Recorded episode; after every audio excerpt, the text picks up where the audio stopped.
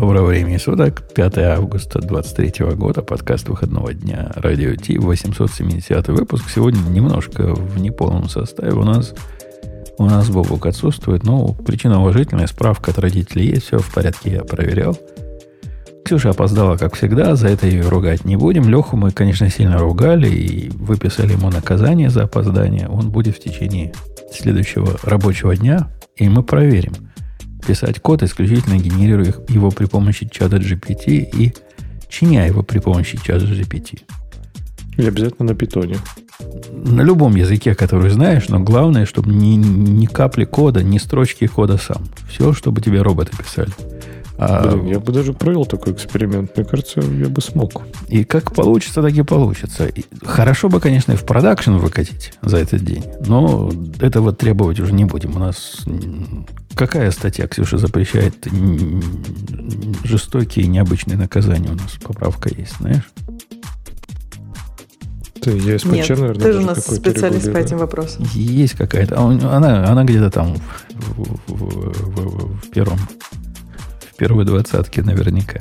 Пусть нам подскажут, какая поправка запрещает эти наказания. Э, давайте посмотрим на тему. Я, я первую выберу, выберу, выберу, которая первая. Потому что об этом молчать нельзя.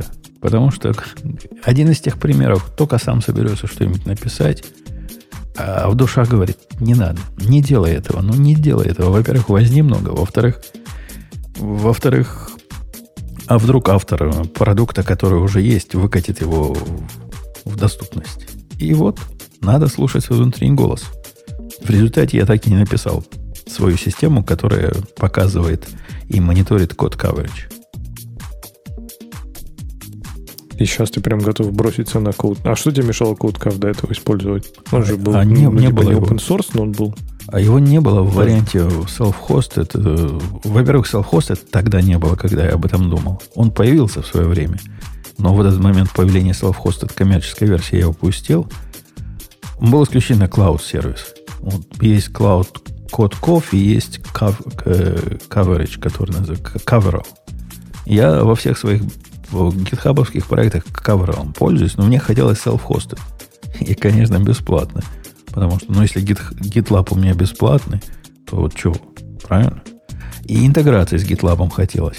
Код COF прямо такая красота – то бишь, я не люблю его дизайн, и как он этот самый каверидж своими квадратиками показывает. И сообщение его, мне кажется, идиотским. Но у него есть хорошая и полная интеграция с GitLab. Такая же точно, как с GitHub.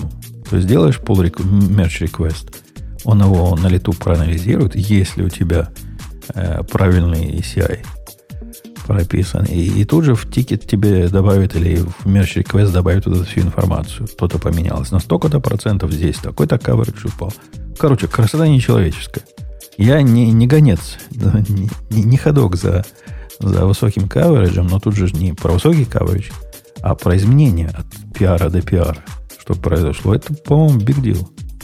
Я даже, кстати, удивлен, что не сделали еще эти GitLab сами не сделали что-нибудь такое. Они же любят делать то, что типа никто не просил, но они считают круто. А у них гра- гра- график есть, только найти его трудно.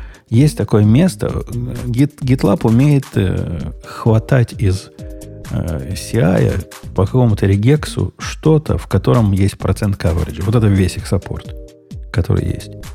То бишь, если ты опишешь регекс, который ухватит в аутпуте вот этот процентик, они потом рисуют график по, по этому всему делу. Ну, ну хоть что-то, да. Ну, хотя, хоть так. Не знаю, можете кидать меня, конечно, тазиками, но вот если есть один плагин, который я на, на всех проектах, где я работал, он почти всегда есть, и этот плагин, который я всегда ненавидел и никогда бы, наверное, лично не добавил его, и везде умолял его убрать, это вот этот CodeCAF особенно который измени...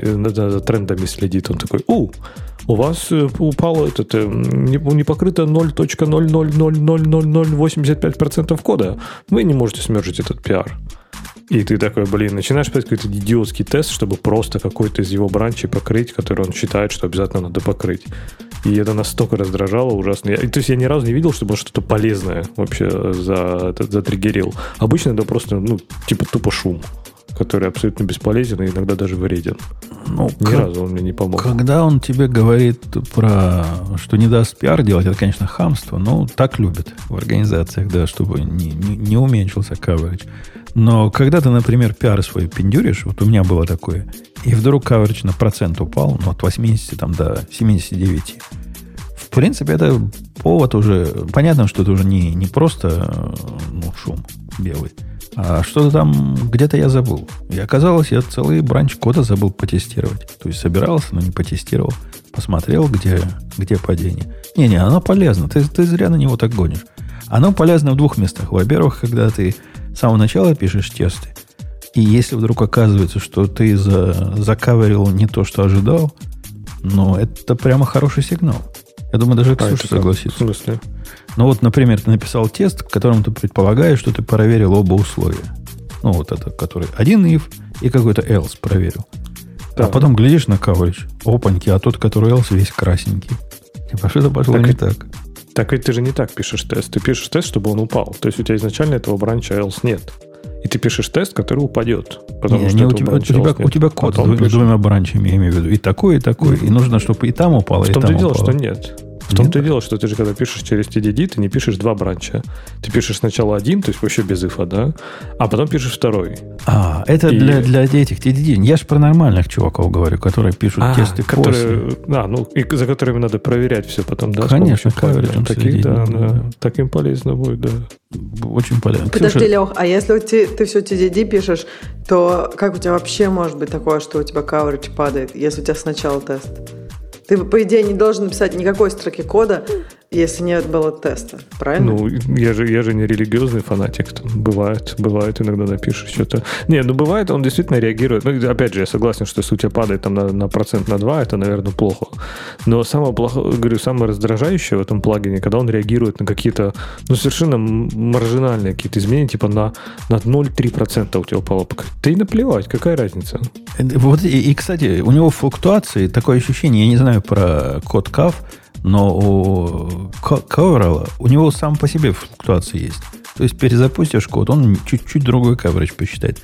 Он а, какой-то не полностью да, детерминистик, да.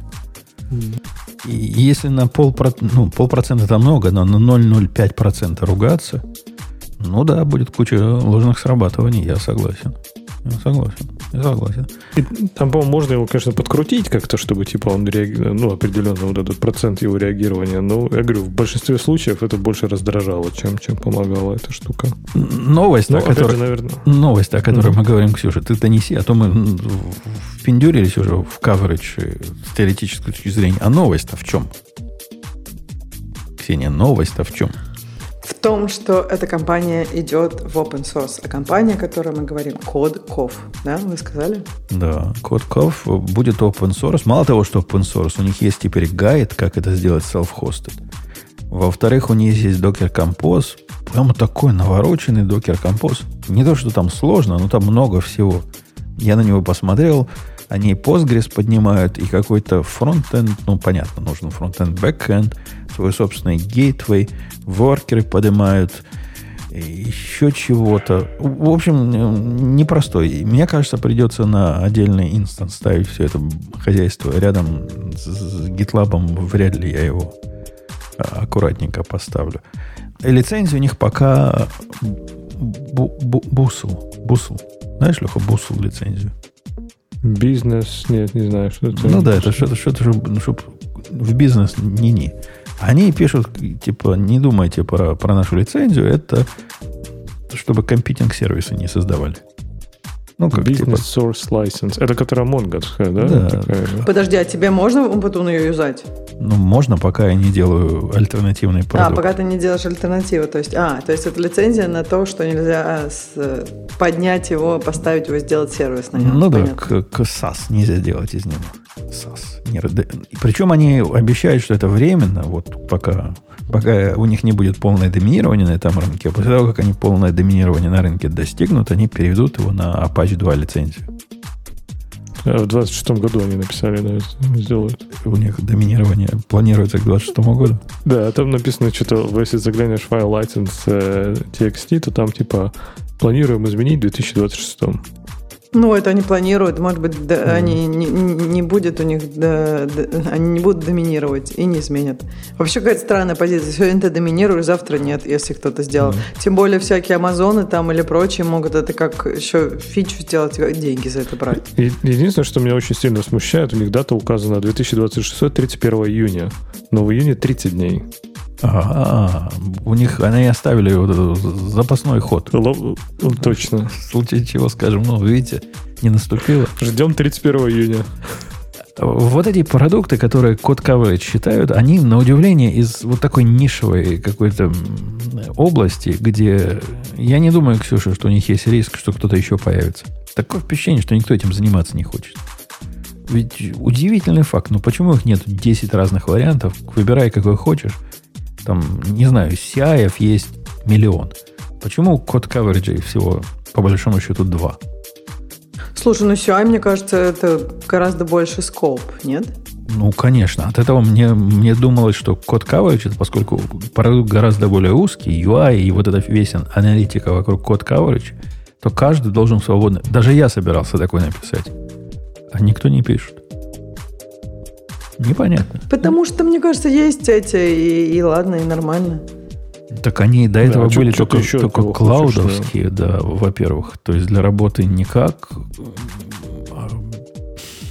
Ну, я не знаю. Для, для open source проектов я этим кавералом пользовался с тех пор, когда еще код кава этого не было. Это ж он его новый и бодрый убийца, который появился. И меня он полностью устраивает, но когда он не 500 э, ошибку возвращает, все остальное время он меня полностью устраивает. И... А что, он часто 500 возвращает? Бывает, бывает. Не то чтобы часто, но слишком часто. В общем, слишком часто для продукта, который они пытаются для бизнеса продавать в том числе, это недопустимо часто. Ну, не знаю, три раза в год, четыре раза в год это происходит. Причем происходит, ну, это, судя это по всему, часто. подолгу. Это в, SLA даже, я так понимаю, у них наверняка ну, вписывается. И, и сутки у тебя 504 она возвращает. А, в смысле, что он типа лежит подолгу? Я думал, ну, что да. у тебя, ну, типа она отвалилась, а потом ты просто ретра, и у тебя все не, работает. Не, у, у них, если отвалилось, так отвалилось там по-большому. Там, судя по всему, один чувак всем этим занимается, и вот ну, когда у него время будет, он починит. Что-то там передернет. И так и сидим, ждем. Ну ничего, привыкли уже. Человеку для счастья мало надо. Мы знаем, что он поднимется в конце концов. Ну, и, и не суетимся. И не суетимся. А сейчас, я так понимаю, ты поставишь код каф, и у тебя все, все станет ну, еще для, лучше. Для работы я точно поставлю код каф. Если покажется, что ставить его просто и легко, он работает, как я думаю, я и для своих проектов могу его поставить.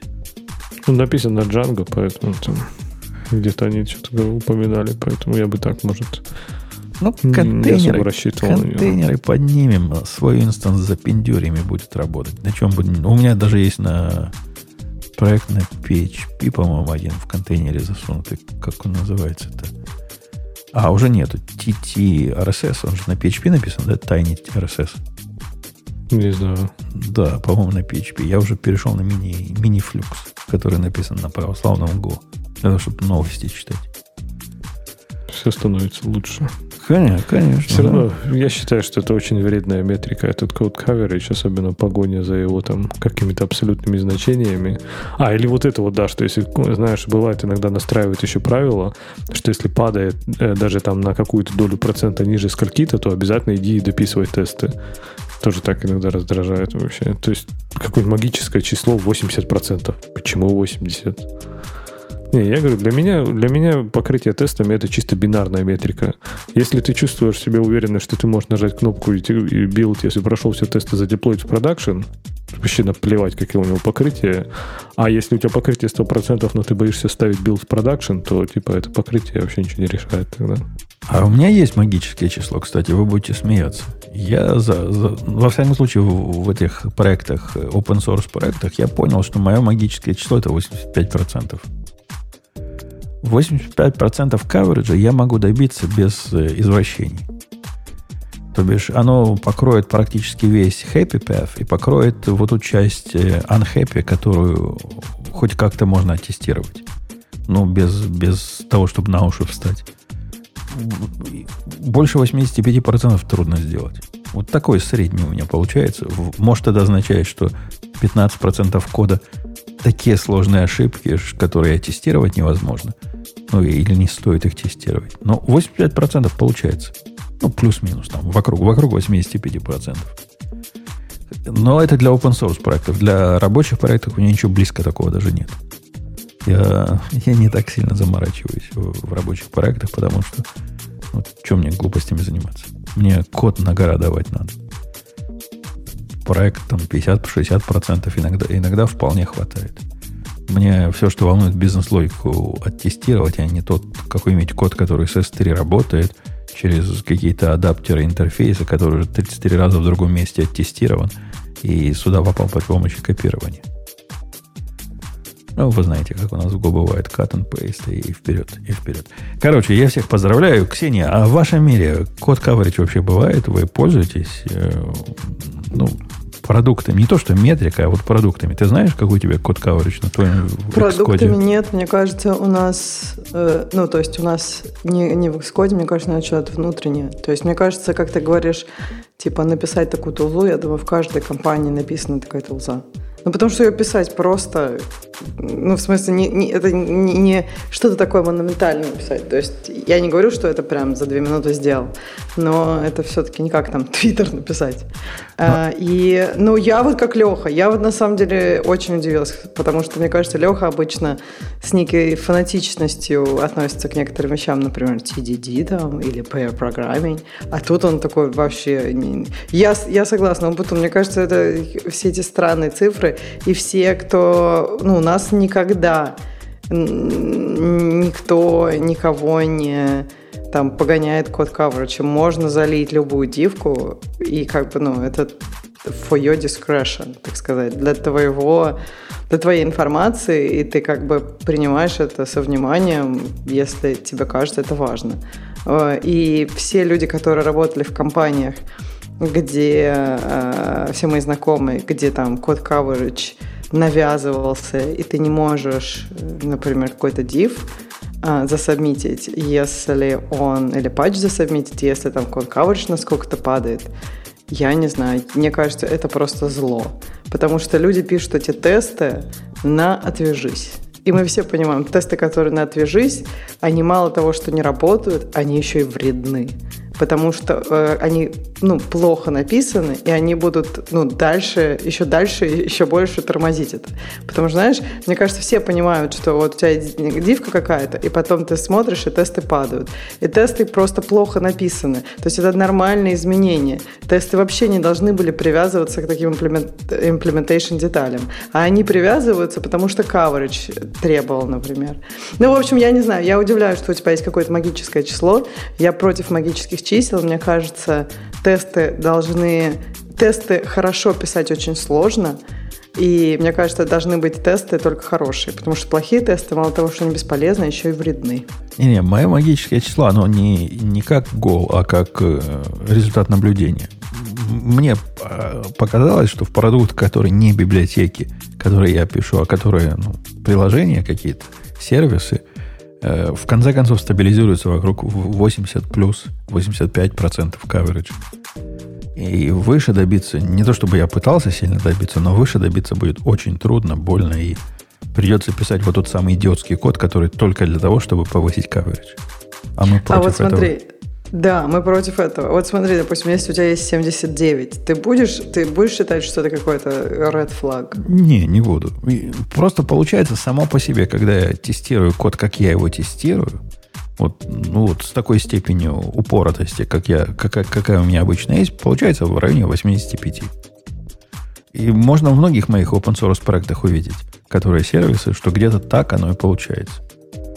Магическое число само по себе выпуклилось. Оно как пай, знаешь, как 3,14. Фиг его знает почему. Вот так получилось. Не, я, я, я не против. Мне кажется, если это просто какое-то наблюдение, статистика, я всегда за статистику, данные просто прям очень люблю. Но какую-то такую фанатичную приверженность, когда мы говорим, вот это статистика, а теперь мы на эту статистику направим наш линейный thinking, ну, такую как бы, не знаю, принятие решений по линейке. И как бы, и все, теперь будем считать, что 85 это все golden стандарт, и больше никак нельзя. Ну, можете называть Вот это ста- плохо. стандартами меню Путуна. Я, я открыл два случайных проекта. Открыл Remark 42 на, на GitHub. У него, догадайся, Ксюша, какой coverage? 84%. Открыл другой проект, который с ним ничего общего не имеет, Spot. У него какой coverage? 86. 85. Прям ровно 85%. И честно скажу вам, я не добивался, не пытался этого добиться. Сейчас репрокси откроем, сколько у него coverage-то. 85%. Но видите, ну, волшебство. Ничего я для этого не делал. Я не останавливал свои попытки тестировать код, когда я добиваюсь 85 волшебного. Само по себе так получается. Это же не может быть э, случайностью, согласитесь. Не может быть. Есть какая-то закономерность в этом во всем. Но есть один случай, э, не знаю, согласится Леха со мной или нет, когда в принципе имеет смысл гнаться за стопроцентным кавериджем, да? Есть такой случай. Когда ты пишешь меня. библиотеку. Библиотеку пишешь когда? И эта библиотека ну, нормальная. Типа паник там не устраивает, которую трудно тестировать. Нормальная, человеческая библиотека. В таких библиотеках я стараюсь добиться близкого к 100% кавериджа. Потому Ну, что живые ж люди пользуются. Ну, я понимаю, да, твою мотивацию, но тоже же согласись, что иногда, вот как то, что Ксюша говорит, что иногда какой-то тест писать даже вредно. То есть все равно же даже в библиотеке есть такие какие-то бранчи, которые, ну, типа, ну, не оттестировал, не оттестировал. Ну и ладно. Безответственность какая-то. Какая-то М. безответственность. Ну, подожди, ты понимаешь, что есть какие-то тесты, которые действительно настолько сложнее написать для какого-то бранча правильно, что обычно люди просто напишут их неправильно. А неправильно этот тест написать вредно, потому что когда ты будешь менять этот код, у тебя этот тест сломается. Тебе надо менять код, переписывать этот тест также неправильно, потому что по-хорошему надо хорошо сделать. Я не знаю, мне кажется, это просто какое-то получается... э, ну, ерунда, вредно. То есть, ну, мне ну- кажется, ну что... ладно, я, я поправлюсь. Поскольку я посмотрел на АУ в библиотеку, у него 83% coverage, несмотря на мои тут борзые замечания. Для простых библиотек. Например, если есть библиотека String Utils. У меня есть библиотека String Utils. У нее coverage 100%.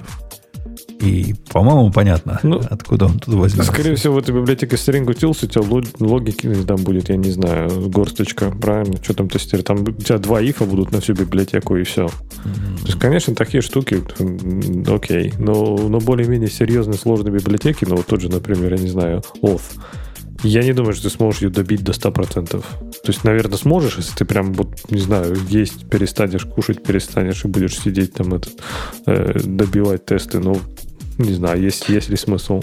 Нет, я, кстати, считаю, что у меня была библиотека, которая, у которой был стопроцентный coverage. И она была не очень маленькая. У меня прям тестов там было 5000 строк.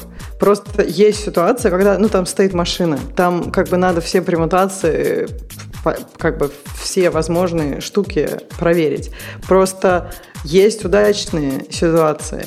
Ну, есть ситуации, где ну, от этого не будет пользы. Вот тут была польза. Мы реально находили потом, когда какие-то изменения пытались сделать, находили проблемы. Такие, о, вот этот кейс, если вот, это, вот этот кейс добавить, то вот это ломается. И как бы мы потом фиксим так, чтобы не ломалось, и добавляем новый тест или там несколько тестов. Ну, то есть, мне кажется, есть ситуации, просто это не правило. Это как бы такие библиотеки, скорее, э, на мой взгляд, редки, чем это так- такая частая история. Я предлагаю какое-то имя собственное дать 85%. Можно именем меня назвать. Coverage именем Путуна.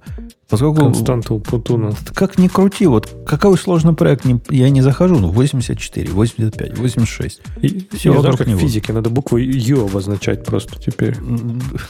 Подожди, и- вот это ю Нет, Ю, маленькое, Ю, как у ю маленькое да. уже занято за- для чего-то. Ю большое. А ю большое, да, тогда нормально. Т- Мгм. Тогда можно. Да. Константа, Константом Путуна. Да. Нет, Приближай- числом Путуна должно быть. Числом Путуна, как это? Да. Е. Е. Ну, мо- мо- можно, можно и Е. Э, ладно, пойдем на следующую тему, которую Ксюша хочет выбрать. Не выбросить, а выбрать. Выбрать. Когда же я выброшу? Так, сейчас, ну давайте... Вбросить. Давайте вбросим... Эм, в общем, выкинь свой, если мы про выкидывание, в бросание, короче, выбрось свой первый э, черновик кода. То есть статья пропагандирует такой подход. Вначале ты пишешь очень черново за несколько дней какой-то прототипчик, чтобы выяснить, а, какие подводные камни есть в той проблеме, которую ты пытаешься решить. Что, на мой взгляд, вполне себе логично. В любой проблеме, ну, если она достаточно большая, есть какие-то подводные камни. Вот. Ну, а потом, как бы, дальше про то, что они говорят, надо все это выкинуть обязательно. И просто потом писать красиво из чистого листа. Их мнение, что если ты допускаешь мысль, что ты это не будешь выкидывать, то ты сразу начнешь писать там очень хорошо, сразу будешь и логинг писать, и там все остальное. Ну вот тут у меня сомнения немножко, потому что я обычно, ну особенно такие идеи, которые я еще не до конца там как-то это, я просто могу по черновому писать. Ну, ну я же не знаю, что это кто-то увидит или я буду это куда-то коммитить. Просто пишешь какой-то прототипчик э, ну, по черновому, без логинга, без всего. Ну, то есть даже не думай об этом, даже не думай, куда, ну, то есть вставить этот логин. И обычно я этот код потом не обязательно выкидываю. Зависит по ситуации. Кусок можно какой-то оставить, кусок выкинуть. То есть, мне кажется, опять же, статья такая очень такая пропагандистская, не позволяющая другого мнения и не ищущая гибкости, а вот такая какая-то прям очень строгая. Но идея, мне кажется, глобальная, что первый раз надо писать черново, а не пытаться сразу, как они говорят, там разделить задачки между всеми людьми и потом у тебя люди обратно сходятся и говорят, а вот я тут нашел это, а тот другой говорит, а я тут нашел это, а потом все это не сходится. Лучше, да, лучше кто-то пишет прототип несколько дней, а потом уже, когда понятно, что как, уже можно и по-нормальному разделить задачки, уже какой-то скоп кому-то другому отдать. То есть в статье есть разумность. Кажется, это прекрасная теория, которая я бы очень хотел, чтобы оказалась правдой, но на деле, мне кажется, вообще так никогда не будет работать. Потому что прототип, Почему? который ты напишешь за... Мне кажется, те проблемы, которые автор пытается, скажем так, адресовать заранее, они в прототипе не возникнут. То есть, типа, вот эти все вещи, которые там, типа, unknown unknowns, да, как он говорит, они появятся уже потом, когда уже все там, знаешь, запустилось, все работает, а потом приходит тебе там project manager. Ты знаешь, у нас есть, например, там, я не знаю, 300 одинаковых не знаю, проектов каких-то на системе. А вот 301 будет вообще другой. И ты об этом узнаешь, ну, типа, через три месяца, скорее всего. И никакой прототип, ну, физически, я думаю, этого не покроет. Мне кажется, ты про что-то очень большое. Мне кажется, тут про какие-то задачки поменьше. То есть, если, типа, это все делать, ну, я не знаю, например, там месяц, и они, их предложение, что написать что-то за несколько дней, такое, которое, ну, некрасивое, может быть, ну, с какими-то там ограничениями, но, по крайней мере, обычно, мне кажется, ты много чего узнаешь. Mm-hmm. Особенно, если ты там переиспользуешь какие-то части системы, это классическая идея. Вот у нас уже есть, оно уже как-то работает. И когда оказывается, что тебе надо вот так использовать, но оно вообще туда как-то не вкрячивается, например, и ты его вкрячил там палками, гвоздями забил, но как бы понятно, что как бы, не знаю, эти э, зависимости как-то все э, сделать адекватно, потребуется там дополнительное время, которое не, изначально, например, не было учтено. А чего ну, тогда вот это, это довольно бесполезное знание, да? А чего вот эта экстремистская идея, да? Вот код надо выбрасывать. То есть это подразумевается, что у программиста, который, видимо, джуниор, поскольку к умным программистам все эти советы нафиг не сдались. То есть джуниор, он отсутствует у него всякая ответственность, и он обязательно э, какие-то временные заплатки, которые он в коде прототипируемом своем, он оставит и в продакшн проекте. Но это проблема организационная, не проблема техническая. Я, у меня вообще нет практически таких случаев, когда я переписываю проект после написания прототипа. Чтобы написать прототип, ну, бывает иногда, что выбрасываешь. Ну, не пошла идея, да, не так оказалось, как думалось. Но чтобы потом выбросить код, который, ну да, так получится, и начать его писать заново, какой-то экстремизм. Тут, смотрите, не зря у русских статья про экстремизм есть. Вот сюда ее можно применить. Я предлагаю таких двушечку таким давать.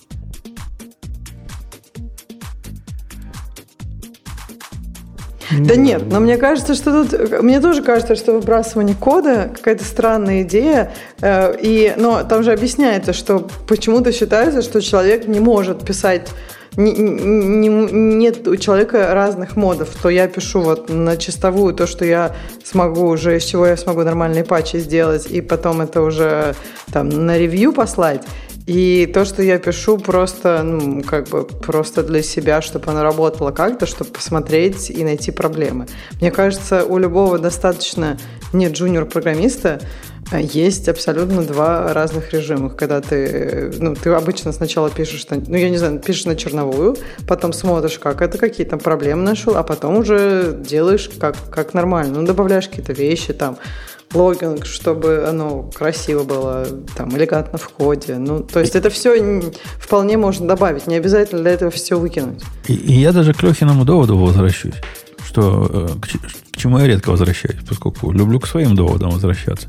Э, они предполагают какую-то строгую линейность процесса.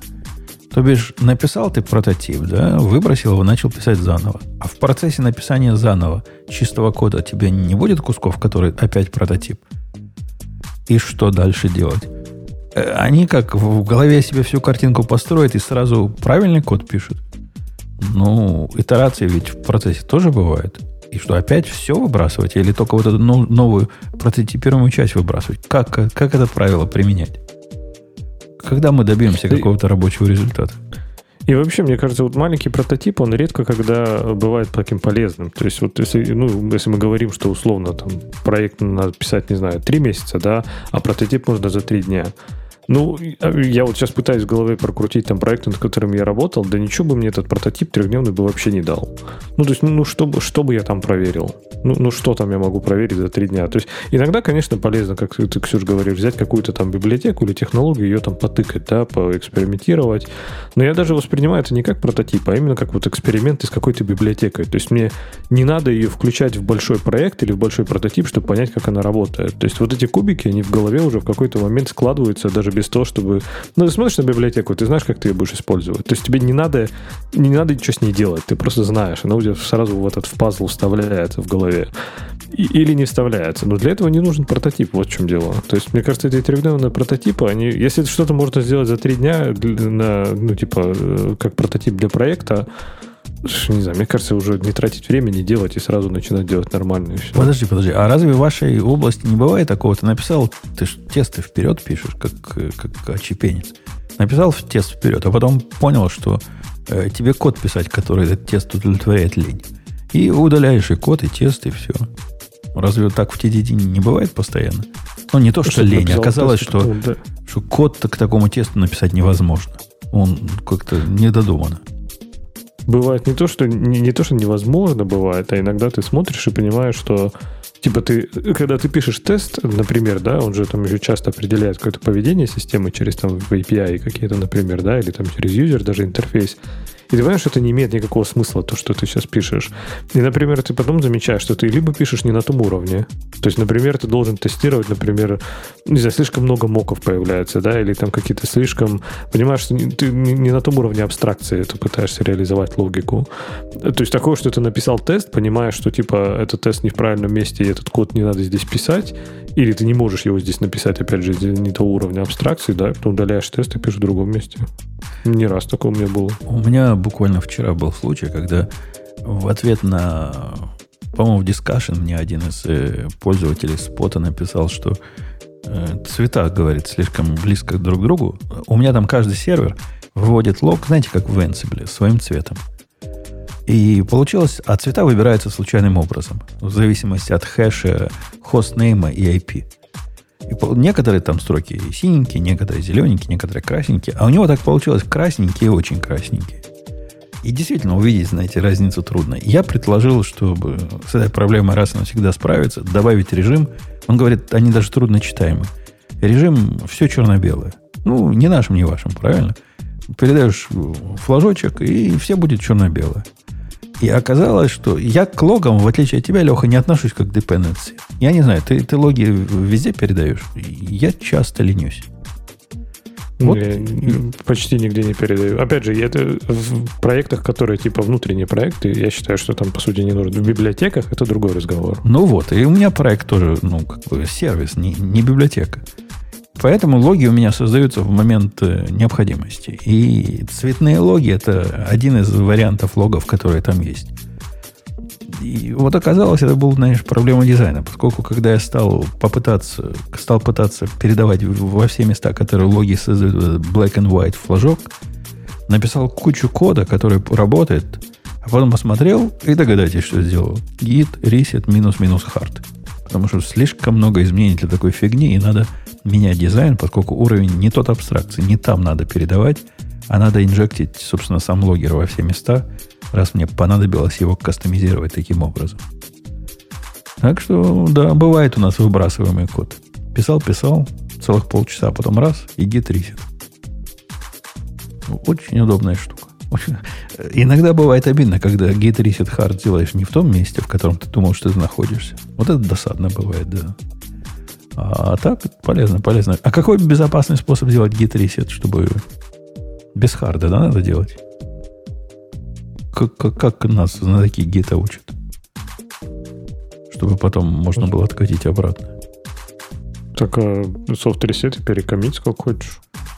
Ну, да, но вот, вот я про ситуацию как раз неудачного эксперимента. То есть эксперимент неудачный, код ты еще не закоммитил, он весь у тебя в бранчик, в бранчик его положить. Ну, Пусть там лежит. Бранчик пылиться. можно, да. У нас теперь есть switch, есть такой специальный, чтобы бранчики делать. Э, окей, окей. Но мы не согласны с автором, да, что код надо выбрасывать. Хотя, согласитесь, идея заманчивая. Вот что-то есть в идее в том, что код выбрасывать. Не, это прекрасно, но это бесполезно, я бы сказал. То есть, я к тому, что это не решит ту проблему, которую он хочет решить. А так, пожалуйста, выбрасывайте сколько угодно. А вообще Почему считаю, не решит проблему? Ну, его проблема это разобраться вот с этими, как он пишет, unknown unknowns. То есть, типа, на этапе прототипа понять, что ты недооценил на, на, на весь масштаб проекта. А я говорю, что на этапе прототипа ты этого не поймешь. На этапе прототипа все будет вообще прекрасно. Все будет классно. А проект уже, когда он будет подходить к концу и там за, не знаю, к первому запуску, или там он уже когда поживет в продакшене, у него там вылезет какой-нибудь такой edge кейс, который на этапе прототипа, ну, типа, физически невозможно было. То есть тогда таких знаний не было, тогда таких бизнес-процессов не было. И, и, я лично считаю вредной идеей, и я бы штрафовал разработчиков, которые удаляют свой код для того, чтобы потом его как следует начисто переписать. Это похоже на вот эту манию. Мы перепишем сервис, он станет от этого лучше. Он часто лучше становится, но не от того, что вы переписали, а от того, что вы просто больше знаете про тот сервис, про который вы 7 лет назад ничего не знали. Для слабаков, короче, подход. Настоящие пацаны прототипирование в голове делают и сразу пишут нормальный код. Ксюша, ты пишешь прототипы вообще? Ты же из настоящих пацанов, тебе не надо прототипы, ты сразу можешь на, чис- на чистовик писать. Ну, как бы просто этот чистовик обычно первый, я никому не показываю. Я не знаю, можно это считать прототипом или нет. То есть я не выкидываю его, я просто потом его облагораживаю.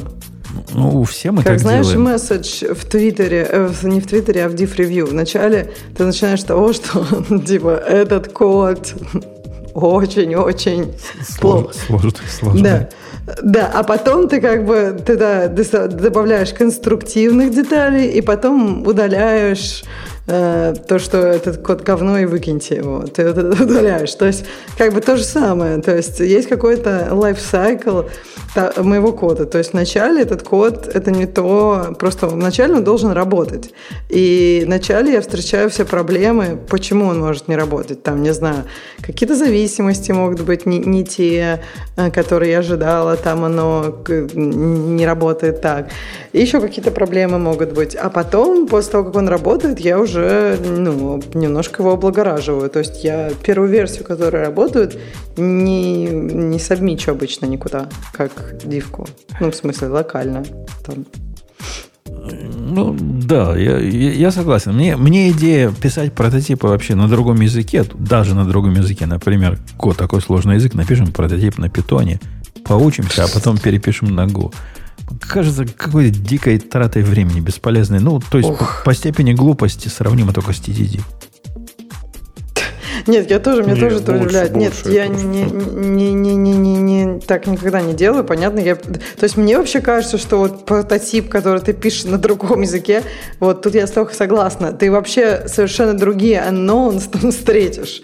То есть у тебя будут свои unknowns, которые не связаны с твоей реальной ситуацией, потому что ну, и- и, наверное, нельзя написать, назвать то, что я называю прототипом, просто, не знаю, ты ему находишь какие-то вещи, которые там, не то чтобы блокеры, которые просто могут занять гораздо больше времени, чем а, думалось вначале, когда ты просто абсолютно в голове крутил эту задачку.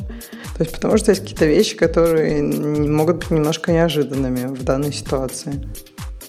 Вот я, я недавно написал сервис, который... У меня есть один сервис из аналитики, называется Marking the Close. Суть этого нарушения в том, что человек пытается манипулировать э, ценой закрытия ценной бумаги на бирже.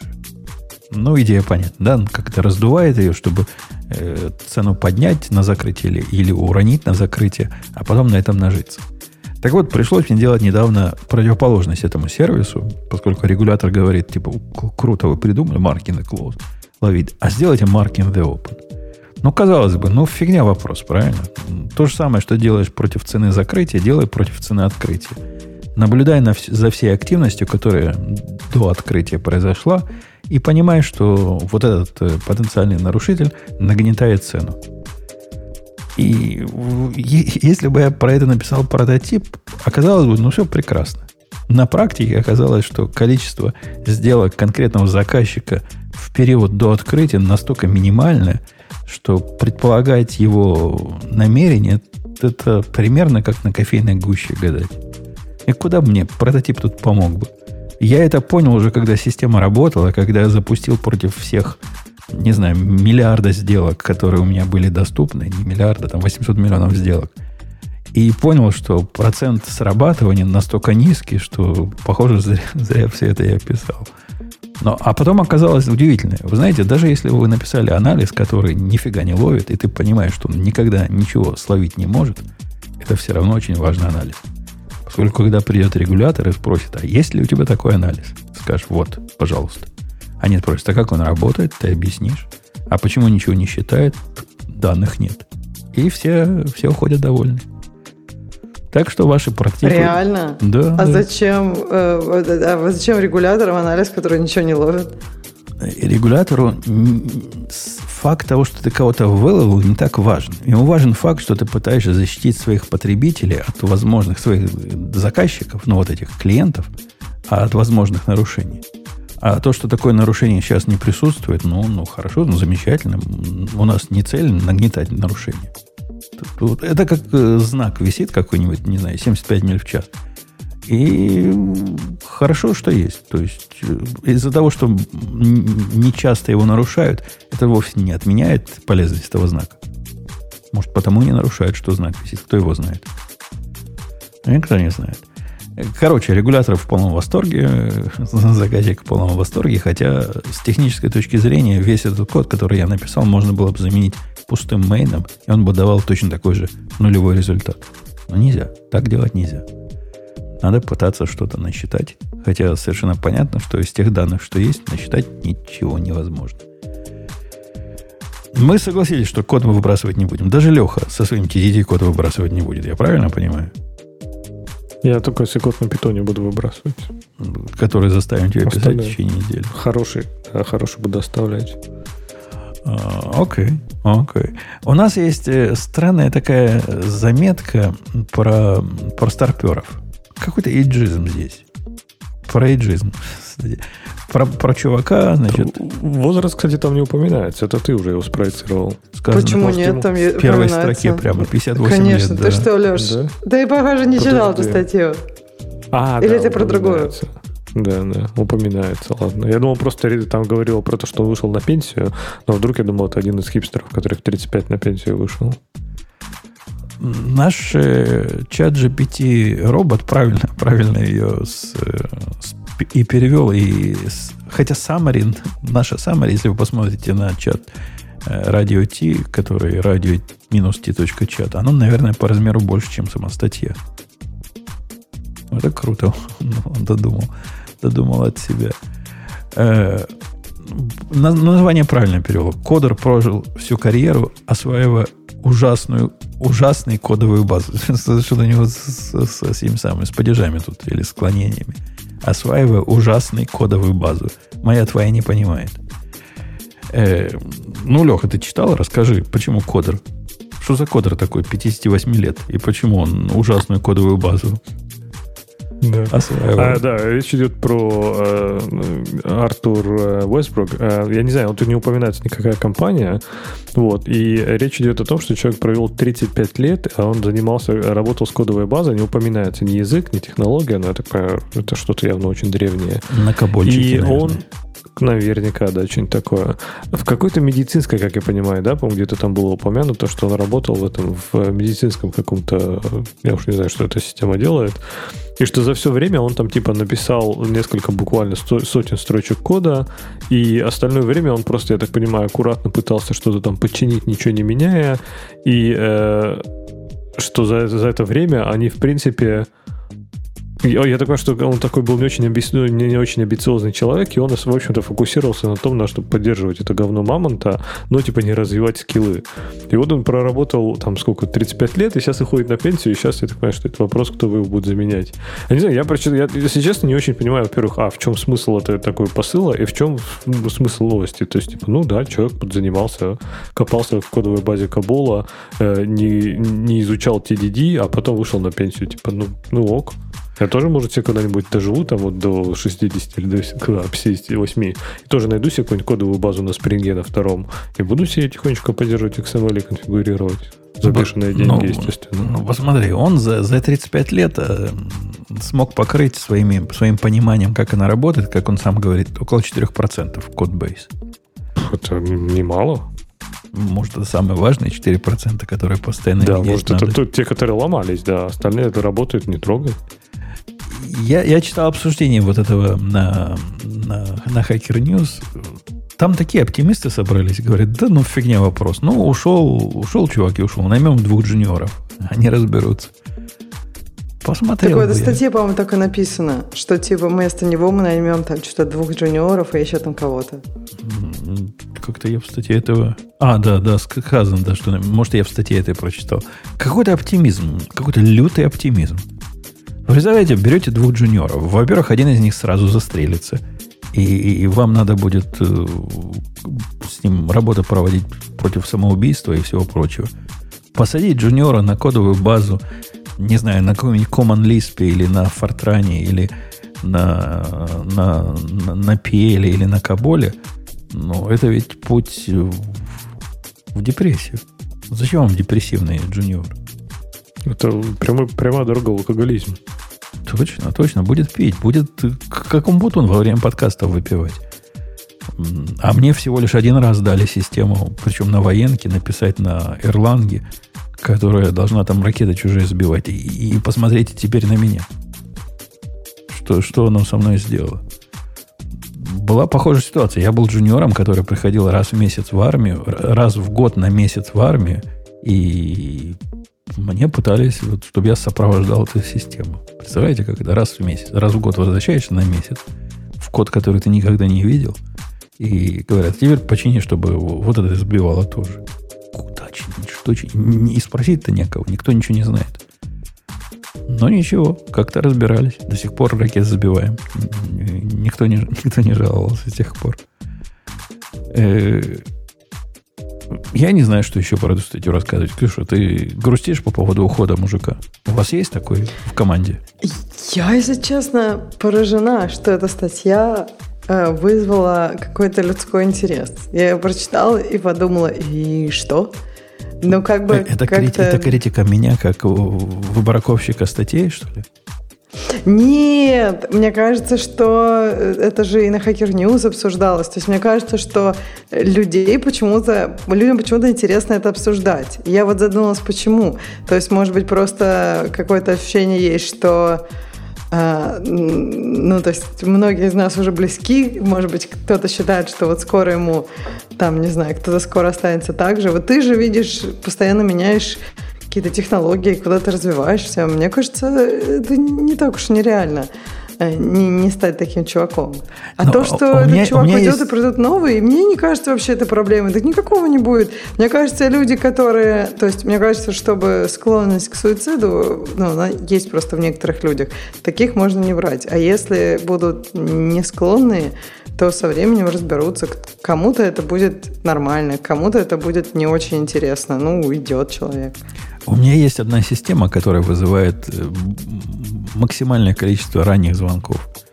То есть это когда мне тетки звонят в 6 утра и говорят, ой, все пропало, заказчик звонит, значит, э, срочно, срочно нужна помощь. Я к этой системе никакого отношения не имею, я вот как этот чувак. Я ее в наследство получил. И как она работает, не то, что я понять не могу, мне не хочется понимать. Но, в принципе, даже понимания не надо для того, чтобы запачить то, то о чем они говорят. Ну да, там 20, 20 15 лет назад ожидания о, о чем-то были совсем другие, не такие, как сейчас. И оно выскакивает примерно раз в 4 месяца. Раз в 4 месяца, в 5 месяцев даже они мне звонят, и я иду и какой-то бессмысленный патч туда впендюриваю, то есть он осмысленный. Он для того, чтобы вот эту конкретную проблему решить. Но как он на все остальное влияет, не знает решительно никто. И никто решительно не хочет с этим разбираться. Это прекрасная работа. Вот если бы я только этим занимался, временем свободного было бы дофига. Ну да, приходится там раз в 5 месяцев с утра проснуться рано. А все остальное время гуляя и занимаясь своими делами. Мне вот тоже кажется, что как бы мейнтейнить систему э, это не такая уж ну какая-то глобальная или э, такая работа, которая раздирает душу. Ну, это просто не так интересно. А иногда, может, даже интересно какой-нибудь там супербаг найти в этой системе, в которой уже там, не знаю, все комиты от какого-нибудь 2000 какого-нибудь бородатого года. Ну, не знаю. То есть мне не кажется, что это страх какой-то. Я думаю, найду, найдется человек, который будет окей с этим. То, что там он понимает 4%, ну, если ты работаешь в каком-то достаточно большом проекте, мне кажется, человек себе врет, когда думает, что он понимает 100. То есть мы все понимаем какую-то часть, тем более, если много людей активно работают над проектом. Может быть, ты в какой-то момент даже ты написал его, но если сейчас над этим проектом или э- э- этим каким-то флоу работают десятки людей, это опять же вранье себе, считать, что ты там все понимаешь. Куча всего уже изменилось, даже если ты когда-то все там знал. Ну, в общем, я не знаю. Мне кажется, тут зависит 4% может это не так страшно, если система очень большая. В додокеровские времена для того, чтобы я этот проект сопровождал, мне был даже специально выдан лаптоп э, Sony Vaio, такой, который у них, я не знаю, с каких лет был.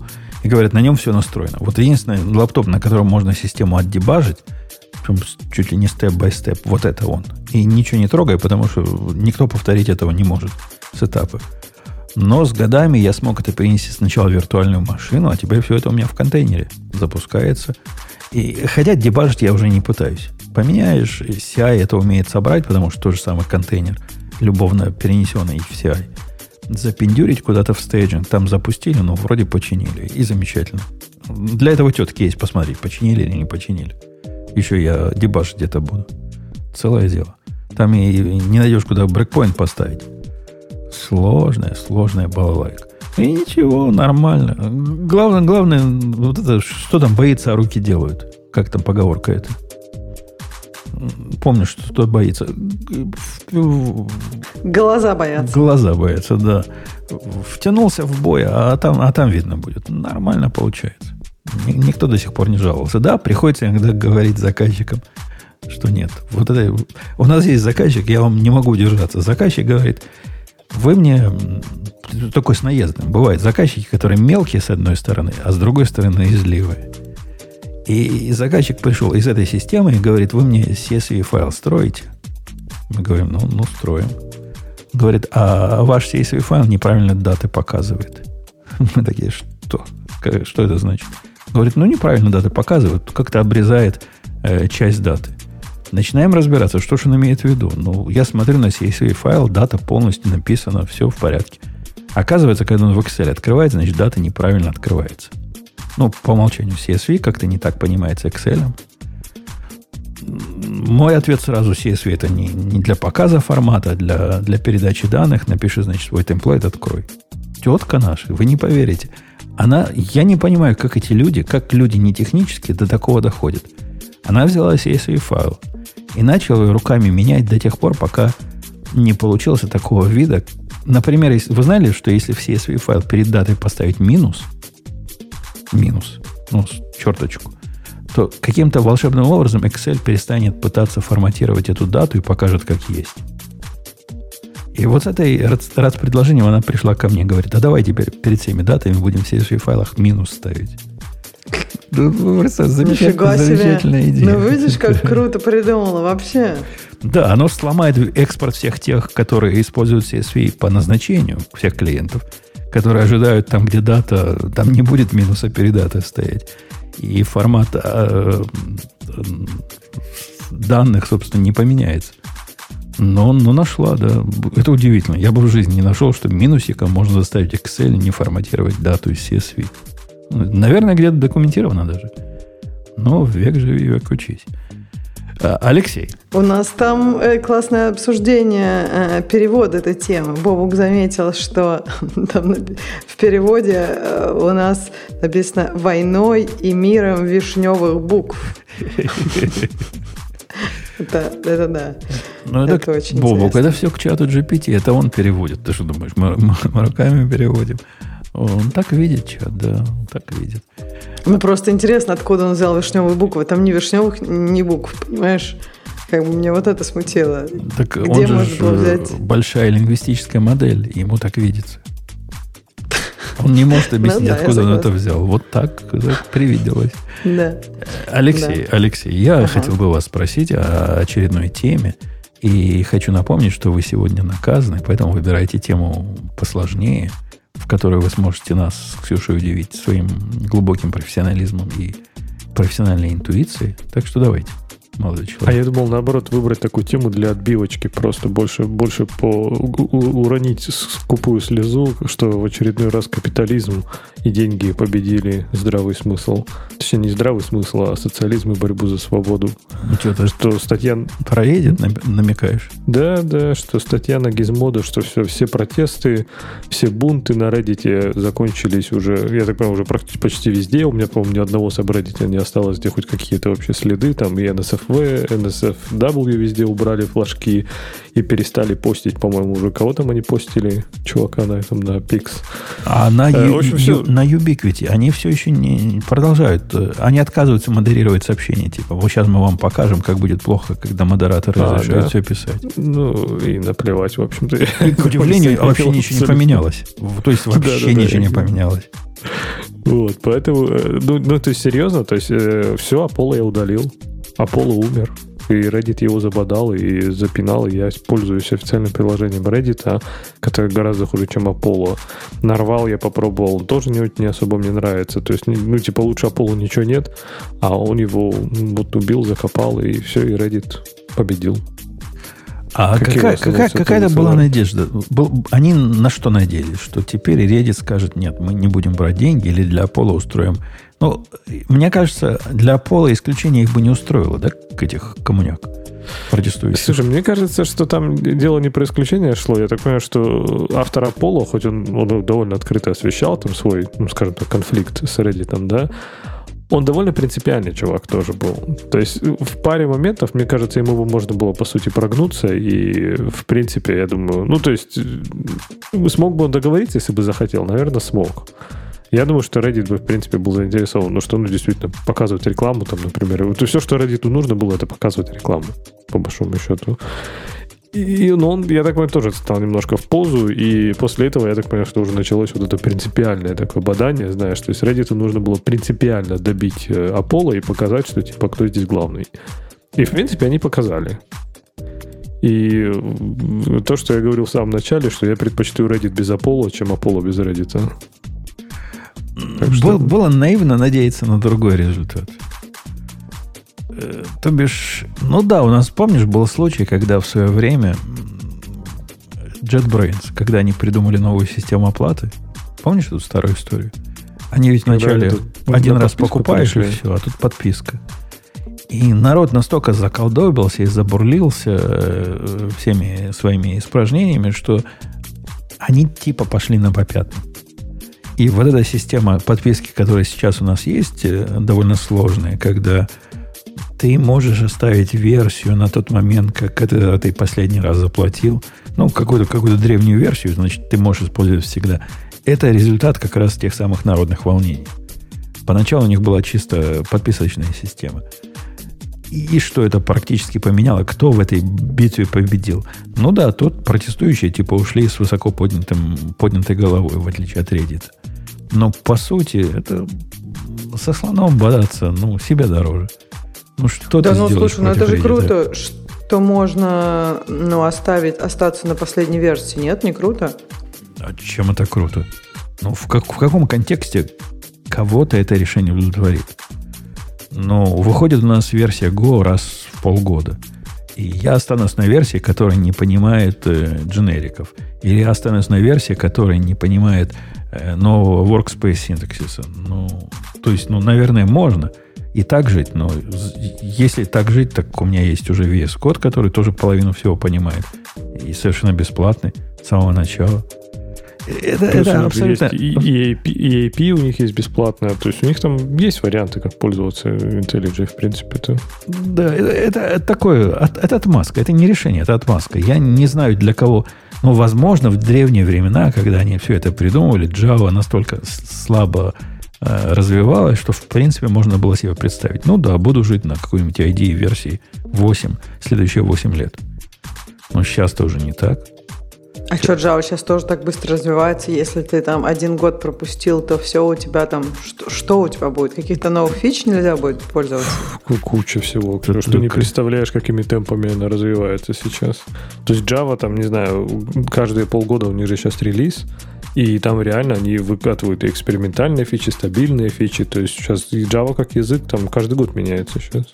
И, и даже если вы из нормальных, Ксюша, которые не, не ставят ни LTS-версии, все равно от LTS до LTS там столько изменений будет, и они происходят по сравнению с тем, как было раньше, настолько часто, что я уже заколебался новые имиджи для коллеги своего делать, который хочет строить на последней LTS-версии все. Только-только вчера а строил. если, ну, то есть там такие какие-то фичи в ID появляются для новой Java. Ну, что случится? Ну, новая Java, а у тебя идея полгода, ну, старая. Что будет? Не будет работать? Язык, языковые фичи не будут работать? Конечно, она будет подчеркивать новые конструкции как ошибочные. Ну, представь, ты попадаешься в GoLand использовать э, дженерики, версии, которые вообще не знают, что бывают дженерики. Она скажет, ты что, охренел, это что такое? Это ошибка, это все красное, я даже компилировать это не, дальше пытаться не буду. Он может и поломать подсветку синтаксиса от таких странных символов, которые он там не ожидает, квадратных скобочек. Нет, так, так жить нельзя. То бишь, если ты согласна жить на версии языка и, и библиотек, которые вот этой экс-летней давности, ну, ради бога, живи со старой идеей. А, это полная фикция. То есть я не знаю никого, кто э, использует старую версию, но если это не откат просто из-за временных багов в новой версии все обновляются, у всех подписка, и по сути они сделали, добили своего. Но я, я никогда, по-моему, не был против этого всего, если я правильно помню свои высказывания. Мне, мне JetBrains делать денег не жалко. Мне кажется, в какой-то момент, эм, ну, как бы стало понятно многим компаниям в IT, э, которые делают продукт, что без подписки никак. Но просто иначе раньше они там пытались продавать каждый год новую версию. И это было странно, потому что эти новые версии становились как бы все меньше, ну, меньше и меньше. Вроде как там не так много фич, и как бы не очень понятно, как завлекать людей покупать. А тут как бы понятно, что, ну вот подписка, то есть просто они обязуются, что все будет хорошо в этом продукте, он все новое поддерживает. И мне кажется, почти вся индустрия перешла на подписку. Ну вот такие продуктовые в компании. Я недавно сервис нашел в облаке. Кто-то мне показал, который умеет запускать кронджобы ну, из облака. Такой удаленный кронджоб э, экзекьютор. Тоже по подписке. Причем там подписка, по-моему, месячная, базовая есть, и потом еще коэффициент за количество джобс, которые ты запускаешь. При этом он-то не у себя запускает. Он все, что он делает, он удаленно делает SSH на тебя. Это для очень борзых, которые верят в то, что в облаке не может быть опасных технологий. и запускает на твоем сервисе э, задачи. Тоже, и такое тоже по подписке сейчас. Так что да. Э, окей. Я, я на секундочку отойду, вы продолжайте разговоры. Я сейчас вернусь. А мы еще потопчемся на Reddit или куда-нибудь уже дальше пойдем? Да я не знаю. Ты хочешь еще потоптаться на Reddit? Да я даже не знаю, что про... Я говорю, мне даже и обидно, и не обидно, потому что, понятное дело, когда народ там так довольно массово восстал, я согласен с Умпутуном, было непонятно, чего они ждут, но я, если честно, в какой-то момент я надеялся, что Reddit э, ну, пойдет на какие-то уступки, а, чтобы... Прогнаться. Знаю, э, как ты знаешь, красиво это подаст. То есть они покажут не просто в смысле, что вы нас убедили или заставили, да, а так и быть, смотрите, какие мы классные. Не знаю, сделают что-нибудь, не знаю, типа купят Аполло. Типа, я ну, помню, да, ты хотел, чтобы они купили Apollo, ну, много раз говорил. Сделают его своим, да, и там, типа, на той же кодовой базе просто запустят без всякой оплаты за API и все. Что-нибудь такое выкинут. Но я говорю, там, по-моему, у них же уже довольно персонально это все началось, там уже даже CEO Reddit уже там на этот, на Apollo огрызался и там обвинял его во всяких вещах, которые он не говорил. В общем, я так понимаю, что это уже стало личной вендеттой просто этого CEO Reddit, и, в общем-то, он, он, он победил. Ему даже важно было, я так понимаю, уже убить просто Аполло принципиально. Так что я Ну, мне почему-то кажется, что у Аполло, у этого оунера, кто сделал Аполло, мне кажется, то... Ну, то есть, мне кажется, такой attitude, я даже не знаю, как attitude будет по-русски. То есть, вот... Настрой. Настрой, наверное, да. Человека, который вот этого эм, владельца Аполло, он, мне кажется, вначале был, ну, какой-то очень борзый. То есть, по сути, все равно, ну, это было приложение, которое, которое без Reddit самого, ну, вообще useless. То есть, оно никому не нужно. Нет человека, которому оно нужно. И то есть, тут, как бы, все-таки, мне кажется, э, Reddit сильно меньше нужно Apollo, чем Apollo Reddit. И поэтому мне кажется, что там же были какие-то, видимо, разговоры до этого, и я так понимаю, что они в Reddit поняли, что они с ним, может, не договорятся. И ну так да, как они, это они уже... общались довольно долго с ним, да. Угу. И так как это уже такое зашло в такую ситуацию, я, я, я была уверена, что они не купят Аполло. Но я думала, что они пойдут на какие-то уступки, потому что обычно но обычно компании не хотят вот этого скандала всего, какого-то плохого пиара, и они часто же идут на какие-то уступки. То есть на что-то, вот как он потом сказал, на какие-то такие уступки, которые, наверное, в общем, нафиг не нужны никому. Но хотя бы просто жест, да, вот мы пошли вам навстречу, ну, да. сделали вот это. Обычно это не, не, как, не что-то такое монументальное, типа купить Аполло, а что-то такое попроще. Но видишь, они решили прям вообще сурово стоять я думаю, они смотрели на цифры. И мне кажется, люди шли на Reddit, чтобы обсудить Reddit. Ну, да. Я думаю, они смотрели и думали, ну вообще все окей. И люди приходят, может даже хорошо, они пришли на Reddit обсудить Reddit. И дало больше, больше тем для обсуждения. Ну, я думаю, Конечно. Трафик, на, трафик на некоторые собратья, я думаю, точно повысился. Или я рассчитывал даже, если честно, что вдруг, может быть, Кристиан, по-моему, его зовут, автор этого Пола, он такой скажет, ну все, э, приложение публично закончилось, вот исходники, и такой сделает его open source, и можно будет, знаешь, типа туда свой ключик, например, впендюрить и свою маленькую собрать маленькую версию Apollo, которая работает внутри этих э, лимитов, там API лимитов Reddit или что-нибудь такое. Но тоже не Вообще, случилось. опять же, тот такой чувак, у которого с таким настроем, мне кажется, он считает ну, то есть, мне показалось, что он считает как будто как две независимые компании. И на таком же уровне они должны взаимодействовать. Reddit, который, по сути, предоставляет весь контент, и его приложение, которое, по сути, ну, как бы использует этот контент для показа. Опять же, я ничего не хочу сказать плохого про приложение. Просто мне кажется, что тут отношения не могут быть такие прям абсолютно на равных потому что компания, которая владеет контентом, у которой есть уже приложение, она ну, в очень выигрышном положении, как ни крути, как бы ну, это не было как-то грустно там в плане, не знаю, Твиттера или еще чего-то. Мне кажется, что я понимаю, что плохо, что нет этого приложения, но я не думаю, что были какие-то шансы, чтобы было лучше. А я к вам вернулся. Да, мы закончили Reddit, да, так что давай ты теперь выбирай тему. Погрустили немножко, да, что не смогли не договориться. Вы, вы помните, был, был такой типа юморист, который рассказывал, какие американцы тупые.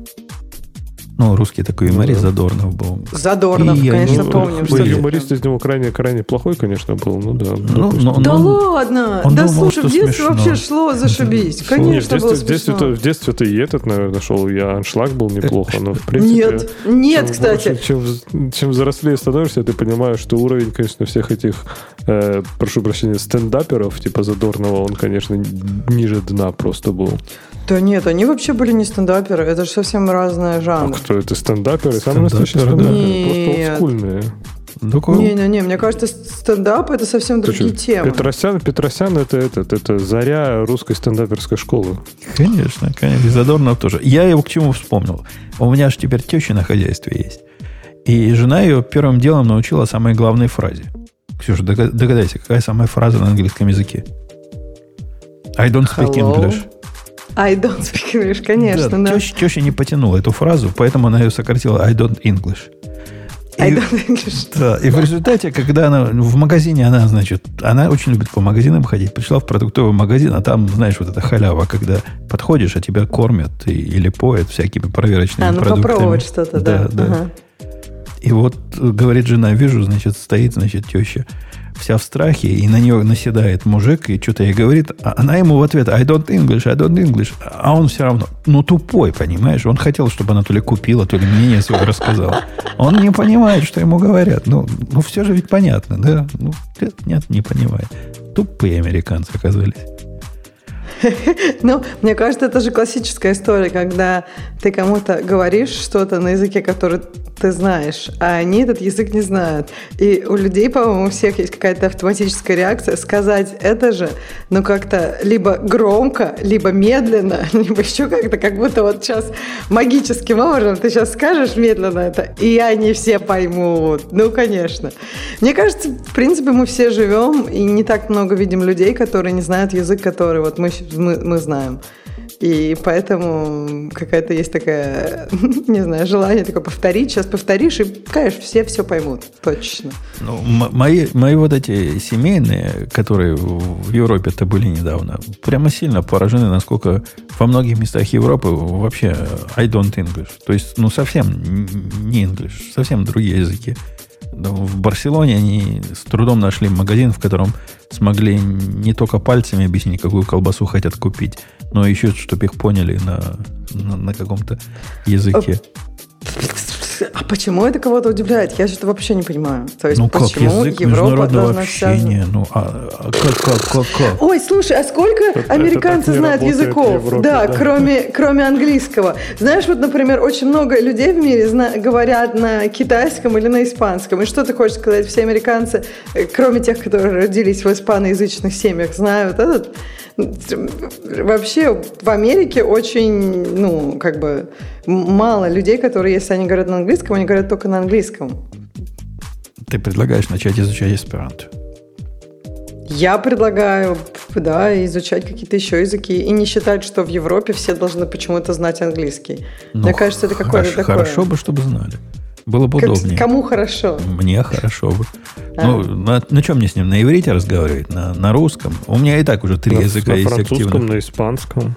Куда больше на в голову не влазит. Больше на двух немецком. иностранных языков в голове не удерживается у нормального человека.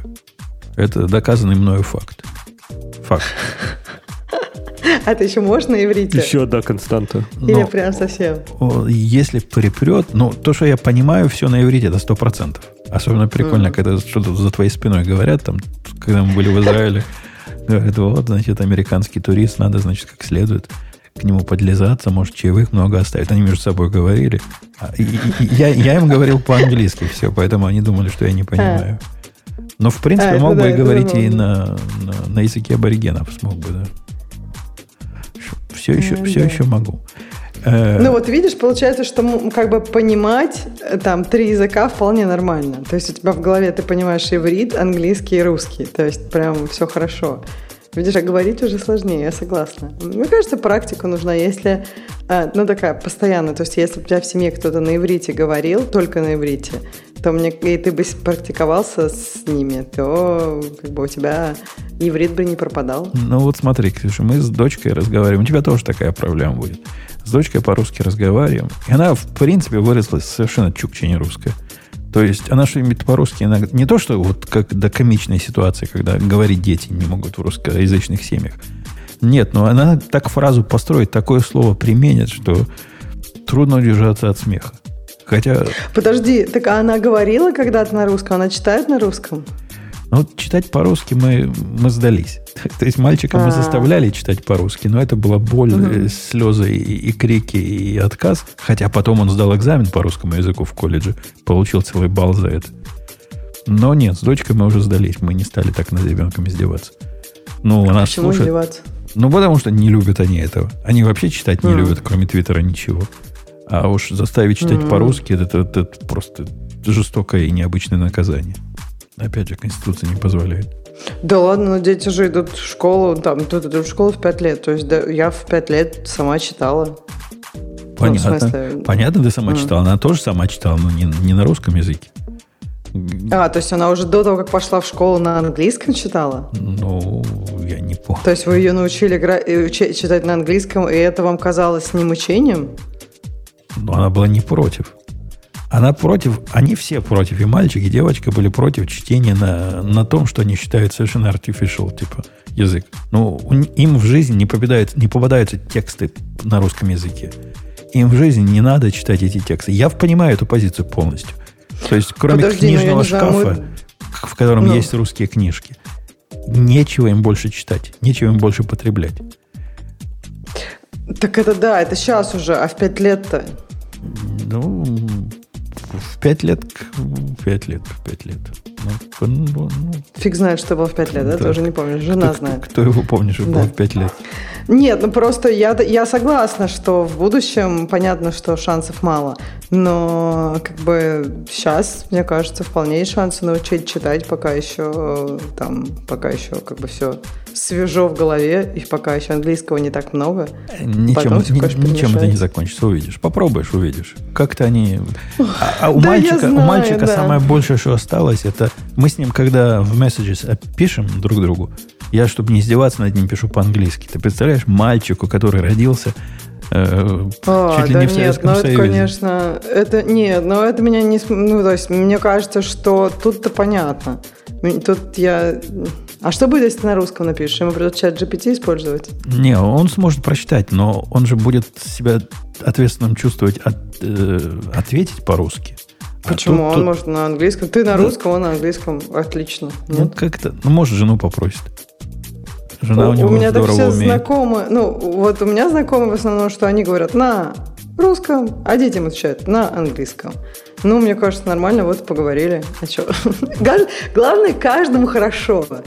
Мне кажется, нет проблемы в этом. Ну, а что делать? Ну, такая, ну, конечно, такая но ты попробуй, попробуй поучить их русские книжки читать. Потом в церкви смеяться не будешь. Ну, нет, так а я в процессе. У меня уже все слова из трех-четырех букв идут. Просто слова из шести букв пока это какая-то Это, это пока ди- дитё еще не, не, не, не всосало то, что на самом деле это неправильный язык. А в школе и в других местах какой-то другой язык надо использовать и на другом языке читать. Как только они это поймут, они тебе покажут веселую жизнь. Так что пользуйся, пользуйся затишьем. Не знаю, мне наоборот, э, мне кажется, у ребенка есть ощущение, что это главный язык, а тот так. Но я, я, я согласна, что это изменится. Чем больше у него будет взаимодействия с другими на другом языке, тем больше изменится. Ты, наверное, тоже не помнишь, я думаю, у твоих детей. Хотя вы же из Израиля переезжали. Мне кажется, ну вот с мальчиком-то вообще мальчик-то в Израиле жил, да? То есть он не жил никогда, как бы, наверное, и мало провел вообще времени в местах, где говорят на русском. Пять вживую лет, Первые пять лет своей жизни провел. А, а в Израиле? Потом еще сколько-то лет? В Израиле потом еще лет 10, да, провел. А, то есть в Америке как раз сильно меньше времени провел, да? Ну, Интересно, как, что как... у него английский оказался главным языком в итоге, если до 15 лет вообще он английского-то не слышал. Но в Израиле это телевидение, вот это самое интересное телевидение, оно было по-английски.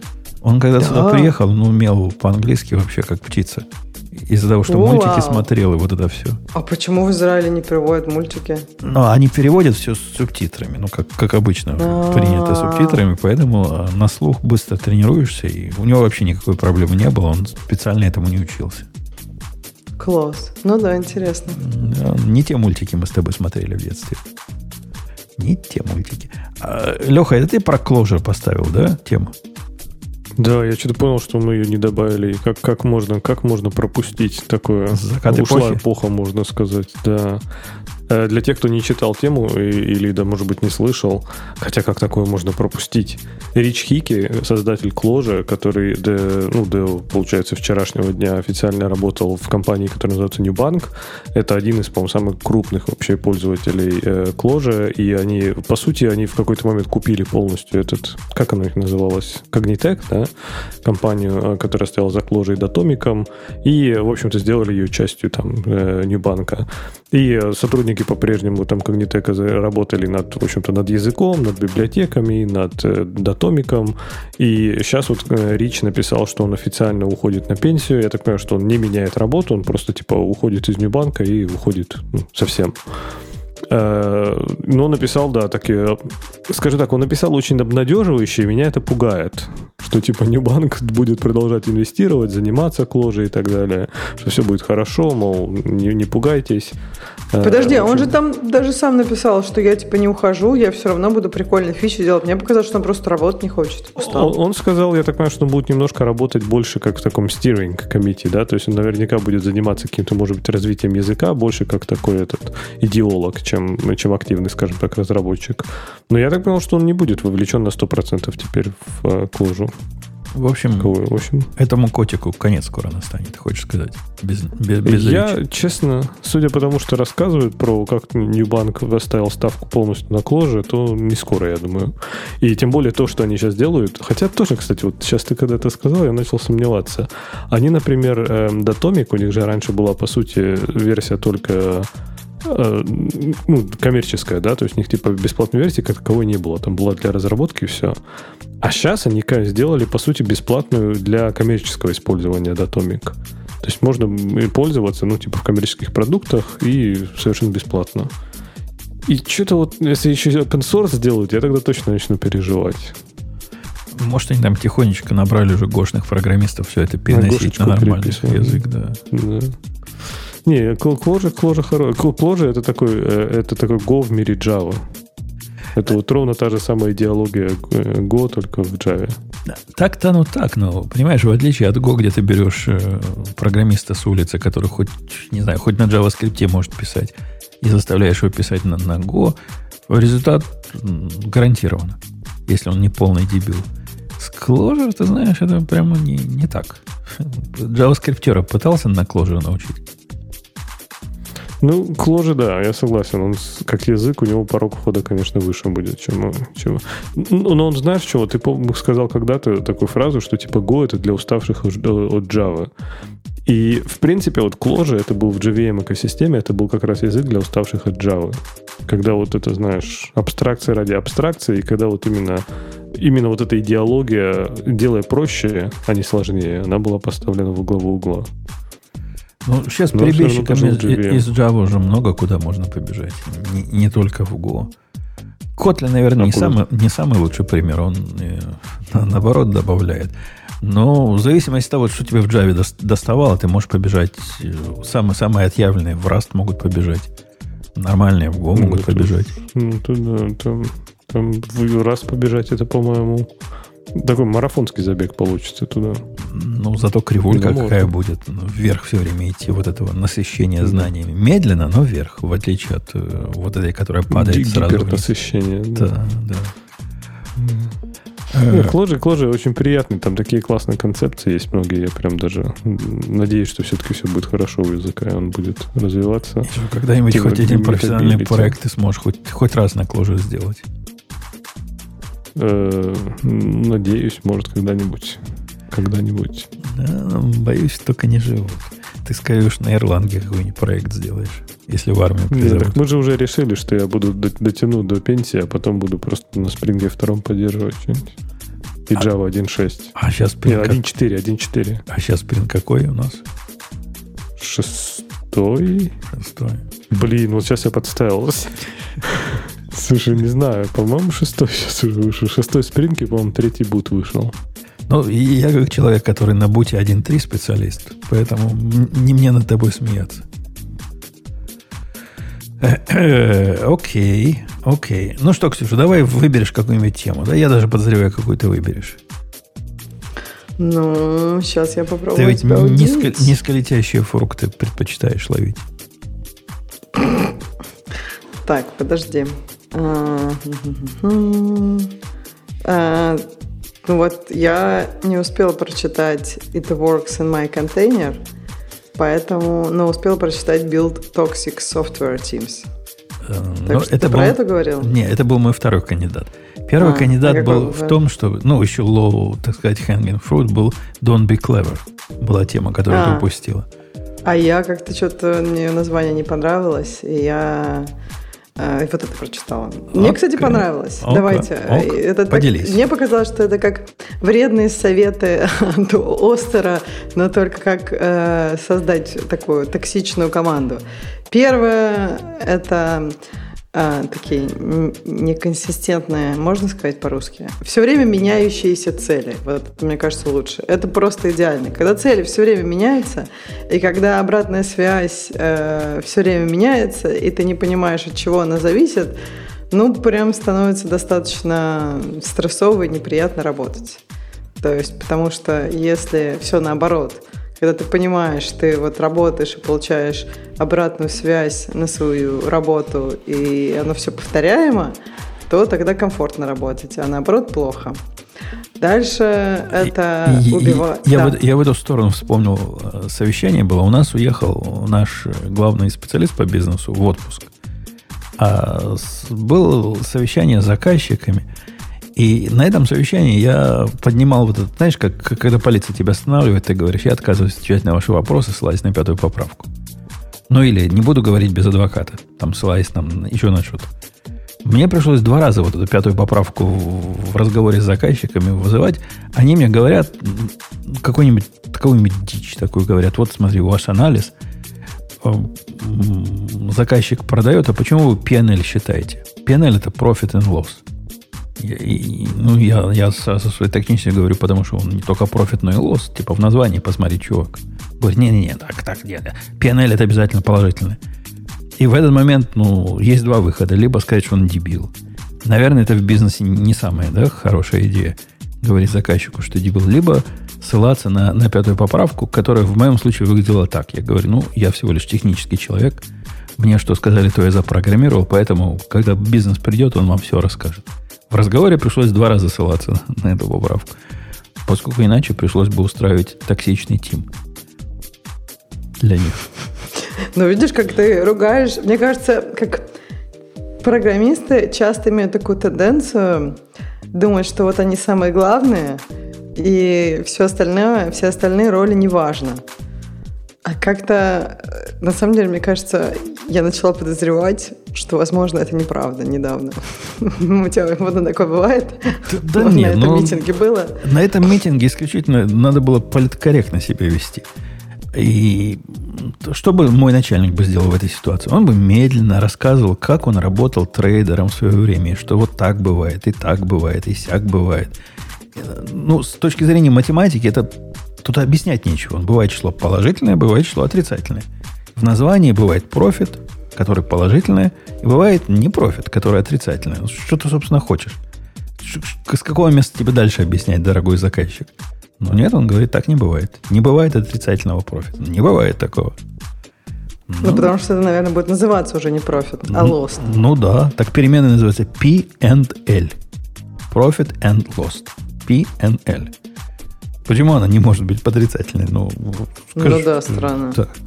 Нет, ну да, в данном случае я думала, у тебя были какие-то вещи, которые там ты не, не был уверен, почему это так. А тут вроде как просто имеет, ты имел в виду, что бизнес умеет разговаривать с клиентами, а тебе было влом. Не влом. Я не знал, как это объяснить, не обижая. А бизнес умеет объяснить, не обижая. Я все слова приговаривал в нужные места, но как-то оно не очень работало. Они там какой-то... Только ты не мог сказать, что ты трейдером был.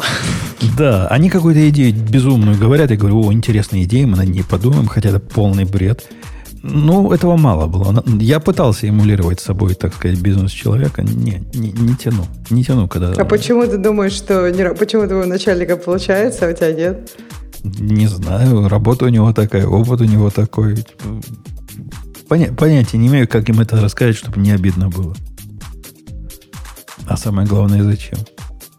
Да подожди, мне кажется, это не обидно, это твое странное какое-то это. То есть ты их обидишь, они все равно не поймут. В том-то фишка можно обидеть, но это не обязательно, они поймут после этого. То есть почему ты считаешь, что если вдруг сейчас их обидишь, они сразу такие, да-да, он потом прав, точно.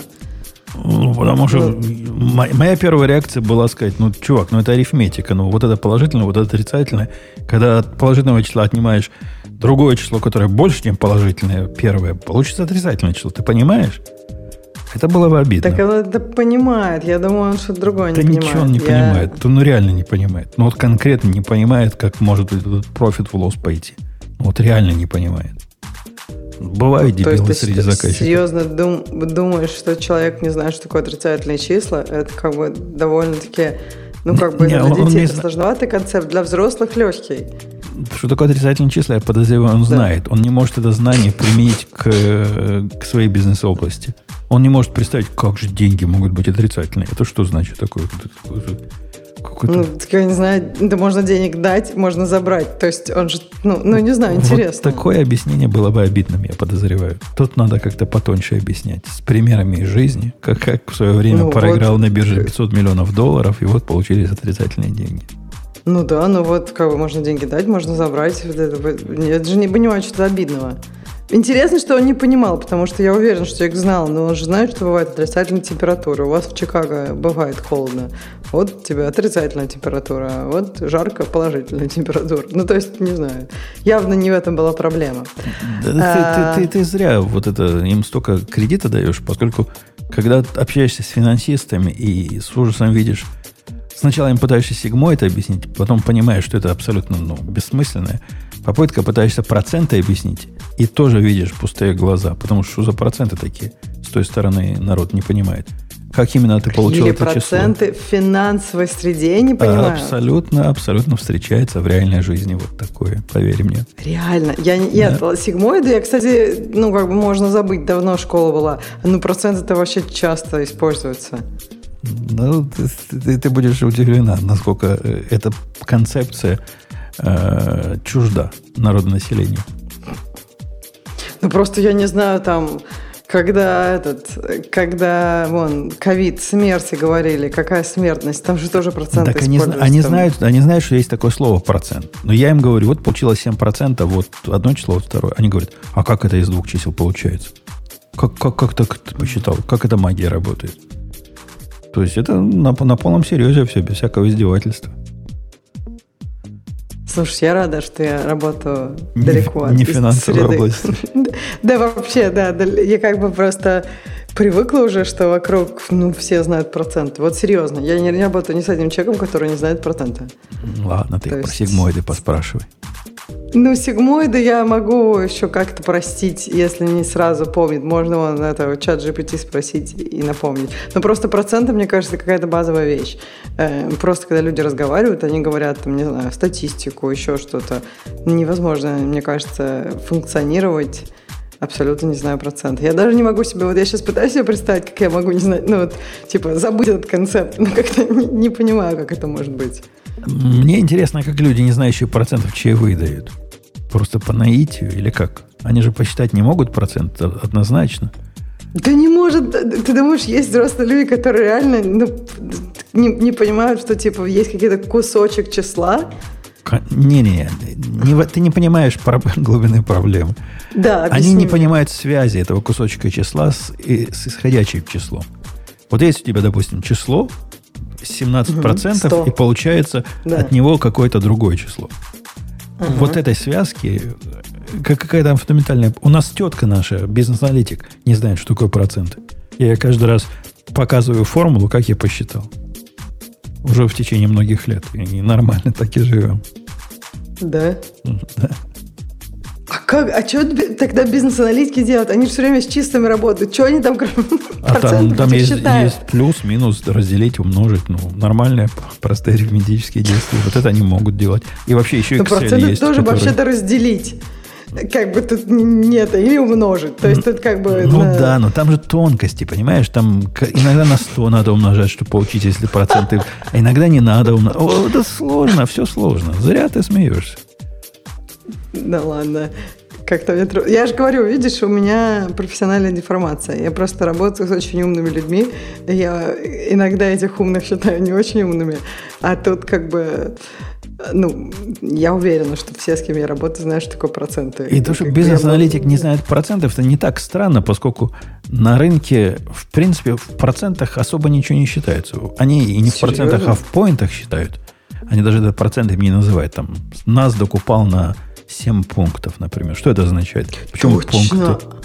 Они говорят в пунктах. Я тоже меня всегда это удивляло. А что это? Потому что они не осилили, не осилили проценты? Потому что проценты какая-то абстрактная какая-то концепт. Пункты, понятно. Пункты, понятно. Вот упал на 7 пунктов. Ух ты. Удивительно, как финансовый маркет не такой какой-то глубоко математический, как ожидалось бы, нет? Ну, они, там у них есть целое подразделение умных, которые умеют сложные модели крутить, а. которые вообще не, не понять простому человеку. Но большинство рынка вот такое. Арифметика и проценты это уже слишком. Ух, интересно. Ладно, давайте дальше про токсичную культуру. Э, дальше надо убить креативность. Кроме того, что постоянно меняющие цели, надо убить креативность. И дальше нужно все время пропадать, э, отменять митинги, чтобы все тебя искали, а, а потом возвращаться резко и так типа требовать от всех всего, чтобы люди сразу боялись. А, это а, идея в том, как токсичную культуру сверху вниз построить, да? Да, сверху вниз, да. А как а, ты Тут, хотел снизу вверх? Ну, снизу вверх. Чаще она, всего она растет обычно снизу, да, да. так и растет. Как, как, как плесень в подвале, она такая начинается. Мне кажется, что оно обычно, ну, во все, ну, как бы во все стороны. Мне кажется, что если, ну, зависит от того, какой у тебя процент людей, которые сами таки, очень токсичны, но мне кажется, что если у тебя люди такие достаточно, ну, очень мало людей токсичных, то мне кажется, что если у тебя сверху все хорошо, то оно и не прорастет. Ну, как-то прорастает. Как прорастает. Если... Ну, а вот приведите примеры, что типа кто-то такой, там, не знаю, что делал, всех ходил, обижал, понукал или что? Э, ну, как она снизу вверх растет? Вот приведите пример. Ну, например. Гипотетический. И практический пример привожу. Как, как у нас токсичность в свое время на моей позапрошлой работе появилась, на которой Карл был, да? Вот э, началась токсичность в коллективе с того, что Карл приходил на работу после выпивки, от него пахло алкоголем, и при этом он еще не мытый приходил. Начали приходить ко мне люди, говорят, во-первых, он плохо пахнет, во-вторых, он пахнет алкоголем. И, и пошло с этого места токсичность. Они начали все друг друга гадить, типа всячески друг друга подставлять. Там такие интриги были, кто сядет так, чтобы э, дисплей не был виден, когда входит начальник в комнату, например. Друг друга чуть ли не подсиживали для того, чтобы получить вот этот самый заветный дисплей, который другой стороной повернут к входу. А Подожди, так Карла, кто-то да? пожаловался. Э, подожди, ну вот, вот пришел Карл такой, и что? Я, я не понимаю. И все остальные решили, что он плохой или что? Они, после этого у них началось там брожение коллектива. Пришла ко мне Божена, mm. к которой я тепло относился, потому что делал скидку на, на ее пол. И, и рассказывал о том, что вот так вот народ жалуется. Начал же выяснять, какой народ. Mm. Оказывается, другой народ жалуется. Не она. Она всего лишь посланец. Она сама Карла не нюхала. Как пахнет, не знает. И вот это все как раз и рост токсичности есть. А всего лишь пьяный Карл пришел. Ну, не пьяный, а после выпивки. Ну, дело житейское. Все мы не без греха приходим на работу. Я когда работала в России, я тоже такое э, лицезрела, и никакой токсичности у нас не началось. Ну, пришел, пришел. Как, не, не звали друг друга к начальнику, чтобы нет, попытаться нет, избавиться. такого не было. Просто все работают на своем, и все. Ну, то есть, просто, ну как, ну, допустим, мне было не очень приятно. Я не считаю, что место, ну, работа – это место, куда ты приходишь с сильным перегаром. Ну, просто остальным тупо не очень приятно. Вот как бы зачем мне это? Но, ну, как бы, ну, было и было один раз. То есть я один раз это видела, и никто никогда никому не пришел. Mm-hmm. Опять же, одно дело тебя же, ну, тебя, в общем, это не трогает. Конечно, не очень приятно чей-то запах, и если бы это было часто, я думаю, что, как бы, не знаю, мне почему-то кажется, что все были такие адекватные, что как-то бы решили вопрос, наверное. Ну, вопрос, например, шумной клавиатуры решают люди тем, что наушники, либо наушники себе засовывают, либо, либо человеку говорят напрямую. Ну, чтобы ходить к начальнику и говорить, у него клавиатура квакает. Ну, это признак токсичности в коллективе, которая прорастает. А, ты имеешь в виду, что вот именно, что кто-то к тебе пришел, ты считаешь, что это какой-то признак токсичности, когда кто-то пытается, ну, чтобы ты помог им решить проблему? Ну, с моей точки зрения, не надо было ну, это переводить в да? плоскость, да, начальника, да. А, почему? Ну, то есть можно, конечно, и так, но лучше бы... Это как ты с соседом поссорился и первым делом вызываешь угу. полицию. Ну, поговори сначала mm. с человеком. Ну, вот паркует он машину против твоего гаража. Может, у него причина какая-то есть. Может, ты ему объяснишь, он перестанет парковать напротив твоего гаража. Мне кажется, это разные вещи. То есть я не особо пойду к менеджеру э, по каким-то таким вопросам, но я при этом считаю, что это часть работы менеджера. То есть э, с, соседом понятно, мне кажется, надо сначала поговорить, а разговаривать с коллегой ну, я не знаю, мне кажется, я, я, я была в ситуациях, когда там ты пробуешь, а это все равно бесполезно. И мне кажется, что в таких ситуациях ну, иногда лучше идти к менеджеру. То есть мне кажется, что менеджер, ну, это часть его работы, не токсичную культуру. Мне кажется, когда ты идешь к менеджеру ищешь помощи, правда помощи, а не в смысле на кого-то там донести, то это ничего токсичного в этом нет. Почему это токсично? Да, надо было Карла хорошим алкоголем поить. Тоже выход. Собрался бы, народ сбросился и пил бы Карл по вечерам то, что то, то, что приятно. Тут отсутствует, кстати, главный пункт, если мы, если это статья сверху вниз, как мы решили, э, микроменеджмент, по-моему, это самый прямой путь к токсичной команде. Микроменеджмент со стороны начальников по всем уровням, которые спускаются, и все они учатся, что так надо делать, вот это, по-моему, прямой путь построить уж настолько, настолько токсичную э, среду, в которой никто из нормальных людей работать не захочет. Что прям а тут еще в комментах ну да, в комментах мне еще понравилось, что давать кредит, э, ну то есть повышать кого-то или хвалить кого-то за работу, которую сделал кто-то другой. Мне кажется, это прям вообще просто образец токсичности. Вот это сразу просто, мне кажется, взрывает любой коллектив, когда кто-то видит. Ну, во-первых, тот человек очень расстроен, которому, которого там не похвалили или не оценили. Как бы этот тоже видит, что что-то тут не так. Ну и все остальные все поняли. То есть, мне кажется, это прям классическая тоже история токсичности. Леха, у тебя примеры токсичности какие накопились? Я вот задумался даже. Мне как-то, видимо, везло. Я все время практически всегда работал в э, хорошей команде. Не то, что, не то, что никогда не было проблем, но мне кажется, большая часть решалась вот то, что ты говоришь, что типа обсудить что-то внутри команды, поговорить с человеком и как-то перейти к компромиссу. То есть не помню, чтобы доходило до того, чтобы типа это надо было эскалировать до там, я не знаю, до политического уровня. HR, да, до полицию вызывать, как ты говоришь. То есть карма полиции такой.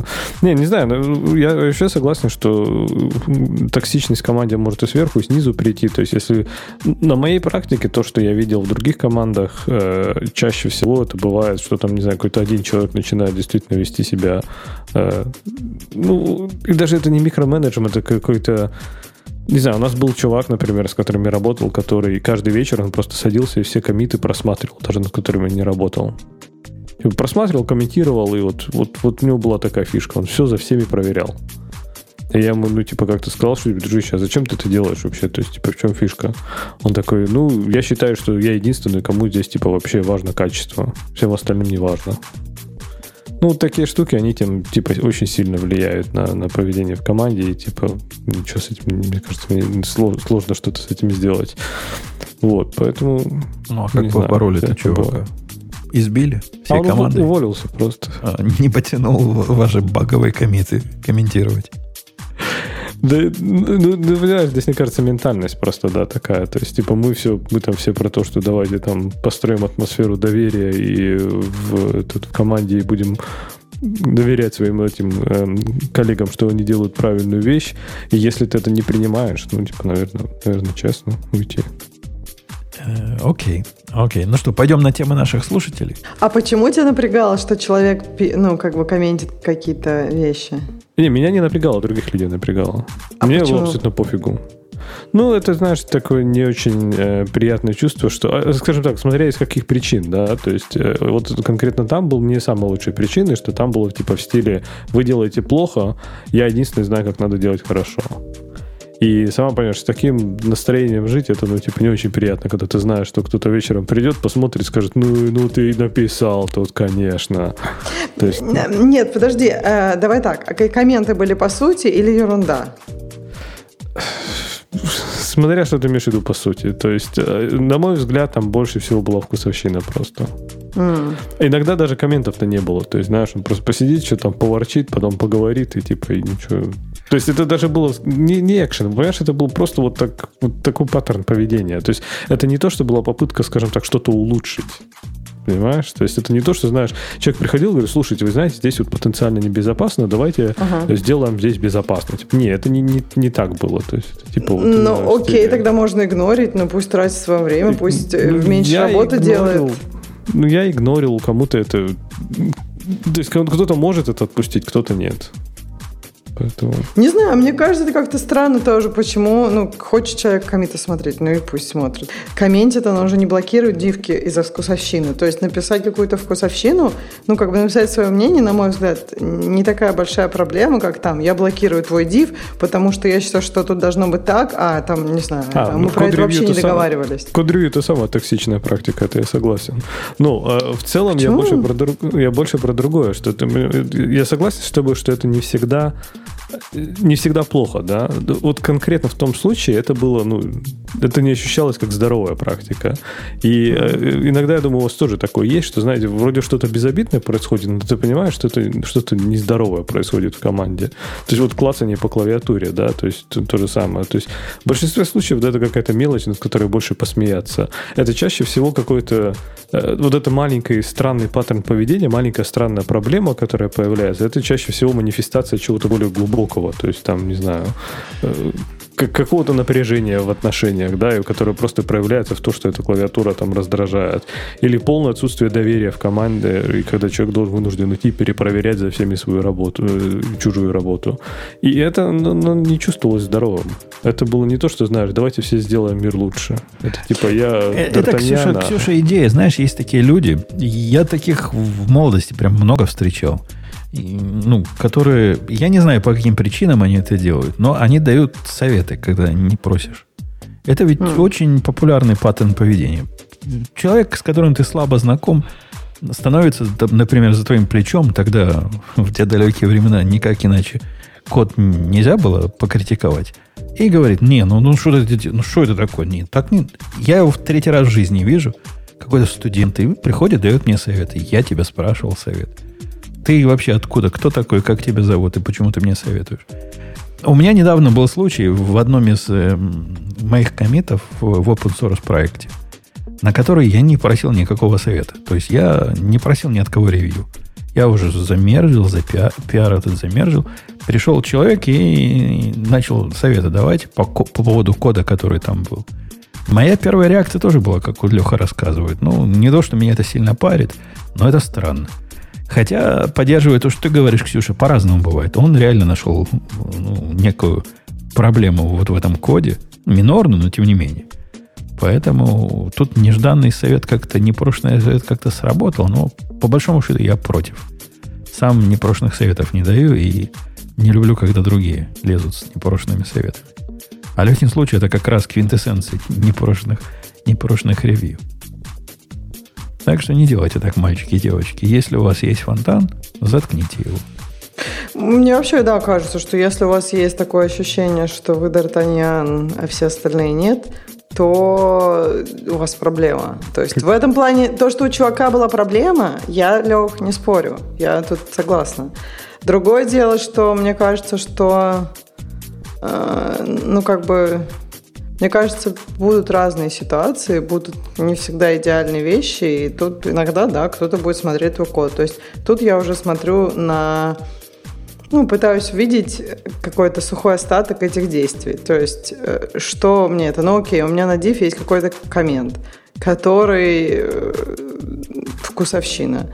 Ну, я прям это попрошу чат GPT красиво мне написать, э, красивый ответ. И как бы, ну, как бы я использую, короче, я буду использовать это как, обычно использую это как способ что-то новое для себя узнать. В каждой ну, вкусовщине ну, есть же там плюсы-минусы, как обычно. И как бы почему я пишу так, э, ну, возможно, это исторические причины, возможно, так лучше, возможно, мне так просто больше нравится. Ну, то есть я, я как-то обычно, о, ну, как бы открыта к каким-то не, не, Ксюша, комментам, этим, какие бы ни были. Я с этим не спорю. Я, я тоже, в принципе, стараюсь вот, ну, типа, через какую-то позитивную призму на это смотреть, да, то есть что, типа, сразу. Но я говорю, ну, ты, скажем так, это, это, ну, это понятно, когда человек пытается действительно помочь тебе или сделать. Есть люди, которые искренне это делают. Они прям искренне горят, чтобы там что-то улучшить, что-то рассказать, они делятся знаниями. Иногда это может типа раздражать, но они действительно могут дать полезный совет. Но я тебе говорю, здесь вот конкретно в той ситуации, про которую я говорил, посыл был в том, что я единственный человек, которому вообще это важно. Вам всем на это наплевать. Мне надо за вами ходить и доделывать. Ой, ну и это, да, типа, это вот это проблема, уже, знаешь, да. оно сильно...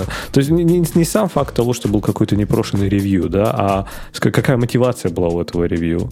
И оно прям сильно все портило. То есть ты уже один раз ответил, второй раз ответил, третий раз ответил, а потом уже просто, знаешь, перестаешь даже уже обращать внимание на это. Вот, так что советы, советы разные бывают.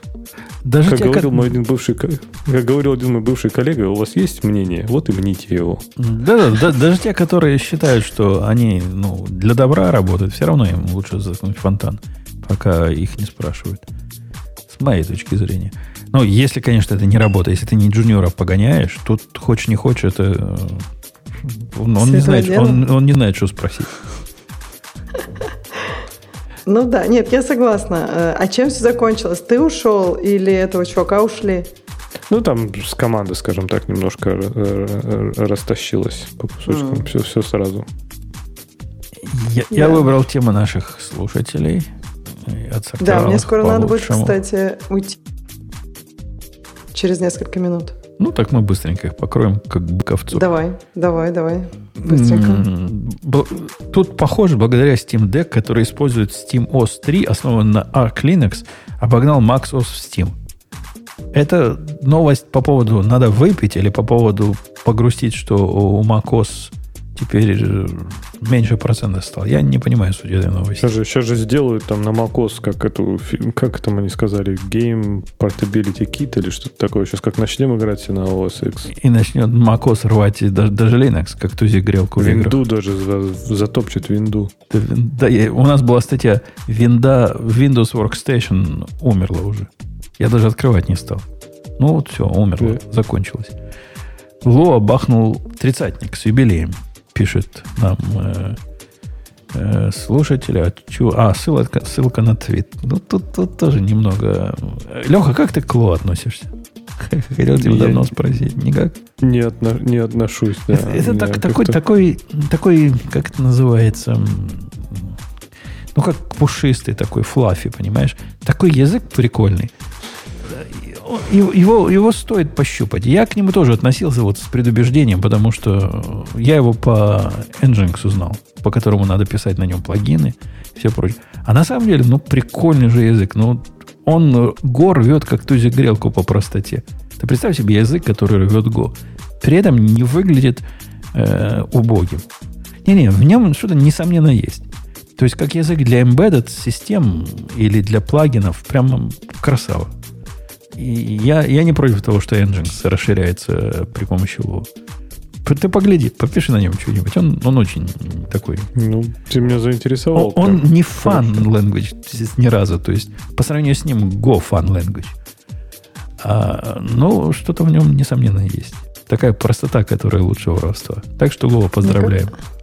Мне кажется, Леша сейчас потерял интерес, когда ты сказал, что Go fun language.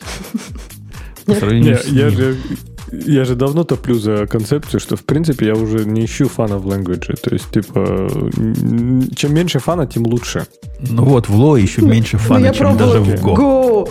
Мне кажется, что это как-то... Он совсем не фан. Он просто очень такой практичный, что да, вот язык, на нем... язык должен быть такой, что ты даже не знаешь, на каком языке ты пишешь. Вот это идеальный язык. И Go вот пока, наверное, лучше всего туда вписывается. Хотели бы фан, писали бы на расте. Поскольку, как сказал этот веселый чувак, на расте ты, ты, ты не выбираешь язык под задачу, ты выбираешь задачу под язык. Вот так и будем писать. Как должен выглядеть идеальный комит? Пишет нам Иван. И, о, как длинно-то про идеальный комит. Там длинная статья. Я, кстати, подумала, может, ее в гиковский выпуск добавить, потому что там, мне кажется, есть о чем вообще поговорить. Так что же мы все считаем. Так в следующий А. добавим. В следующий, да? Я добавил уже, да. Уже Да, добавил. давай, классная идея. Уже Мне кажется, сохранил. она неплохая. Я ее проглядела немножко, и она хорошая. Такая. Есть И- по, по чем я, я статью немножко. не читал, но я против того, чтобы придумывать системы, как комиты красиво делать. Комит должен быть понятный. И должен Там рассказывать, чего, чего ты, суть, собственно, твоего изменения.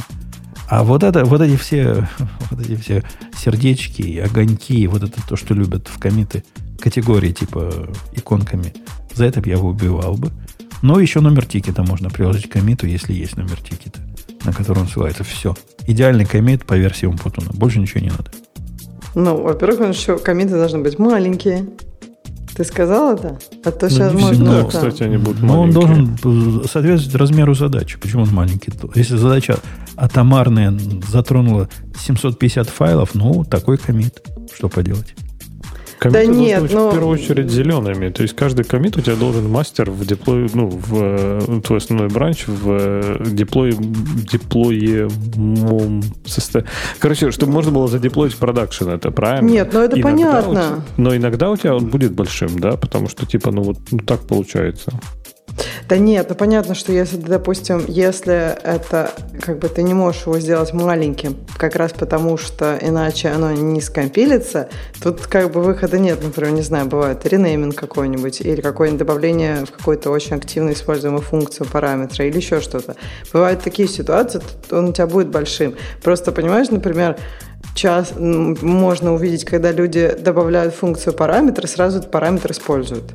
Вот, на мой взгляд, эти, это два комита. То есть ты просто добавляешь параметр, ничего ни для кого не поменялось в мире, все зеленое, как бы никаких семантических изменений для пользователя нет. А второй комит, который уже тоже маленький, его легко прочесть, потому что ты видишь эти изменения отдельно от изменений, которые просто были требуемые. Ну, то есть, мне кажется, что важно, чтобы комит был достаточно маленький. Это А я- я даже с Лехой не помогает их ревьюить. Не соглашусь, что комит должен быть э, ну, buildable, зелененьким. Иногда для, поня- для понимания, э, для даже понимания главное, тут надо работать, не работать, дело десятое. Вот представляешь, делаю я какой-то как- какой-то проект, какой-то бренч завел в этом проекте, и начинаю я туда комиты аккуратненько складывать. И комит, который, например, делает ревендеринг, я не хочу делать э, до самого конца. Потому что в нем разобраться вообще невозможно, да, что там произошло, ну, после того, как ты заревендерил. Ну, что ты мне предлагаешь делать часть вендоринга с комитом, лишь бы он работал, а потом остальную отдельным делать? Ну, это же бред какой-то. Ну да, первый комит а, э, стопроцентно не, не соберется. Я вам даже сделаю skip CI флаг, когда буду коммитить. А второй или последний будет как раз собираться, потому что вот обновленные библиотеки подъехали, которые предыдущие части этого комита ожидают. Чего не так с моим подходом?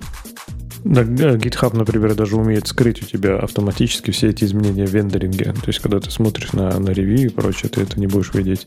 Ну, не знаю, на мой взгляд, лучше пусть он собирается, чем, чем он этот А, выглядит. а зачем тебе комит, чтобы собирался? Лучше. Тебе надо, чтобы бренч собирался. Люб- любой байсект и прочее. Ну, если ты будешь сквошить потом, да. Ну, конечно, А в потом ты будешь тебя- как-то его собирать в кучу. А, не, в, в своем бранче все что угодно делай. Там хоть, хоть вообще пусть ничего не компилируется, даже наплевать. Я имею в виду то, что идет в main. То, что идет в main, вот там уже, мне кажется, должны быть только зеленые, потому что, например, любой байсект, чтобы ты потом мог что-то найти, где сломалось, если у тебя в какой-то момент был типа main сломан, и это было его нормальное состояние, оно очень сильно это сломает, эту практику. А в бранче, ради бога, ты хоть что делай.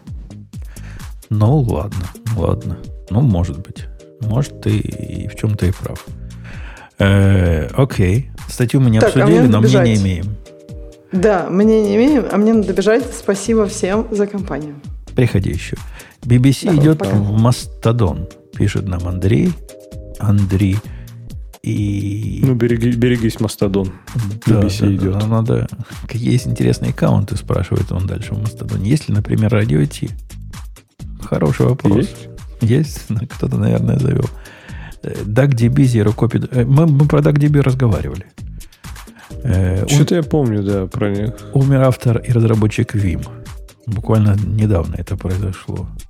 Что-то как-то наши стали э, рано уходить. До этого был э, Митник, да, по-моему? Да, это ну Митник-то молодой же еще был совсем там. ну, Что-то 40 с чем-то было. Ну, этот тоже не старый, 62 года всего был. Ну да. Vim. Ну, окей. Я думаю, кто-то подхватит, он не, не Ну, я думаю, как уже комьюнити разработчиков-то больше, чем уже там, чем один, поэтому. Э, Создание сверхпроводника при комнатной температуре. Я, кстати, про это читал. Про корейцы, типа, создают сверхпроводники при комнатной температуре. Hacker News сказал, что фигня.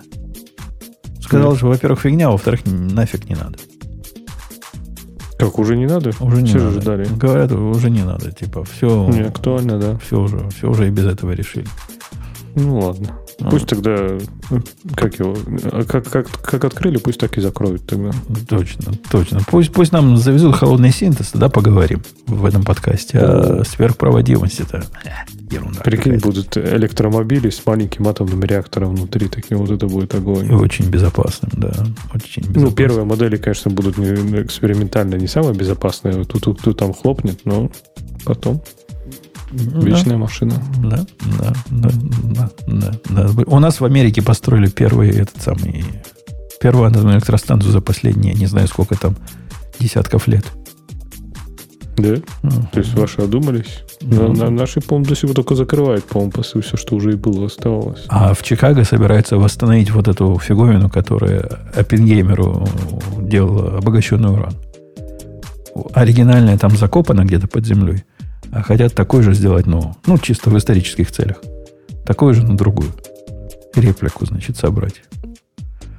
Так что, да, да. У нас тут, кстати, недалеко от Чикаго есть э, своя атомная энергия. Мы прямо чуть ли не главный поставщик атомной энергии в Америке.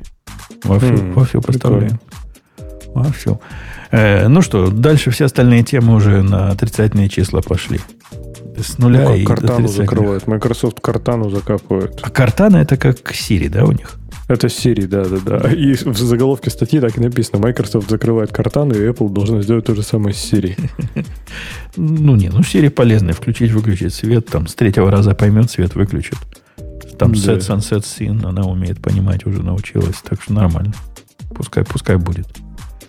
Пускай бы. Хотя, что да. вот эти колоночки, что я купил, для того, чтобы Siri меня в любых частях дома слышала, совершенно зряшная идея была. Гораздо проще взять телефон, нажать кнопку и сказать ему. Или даже не нажимая кнопку сказать. Покричать.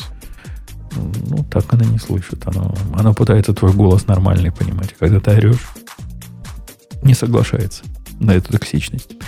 Ну что, давайте, да, на этой оптимистической ноте мы сегодняшнюю будем завершать разговоры. Хоть и без Бобука, гиковский выпуск, но, но мы смогли.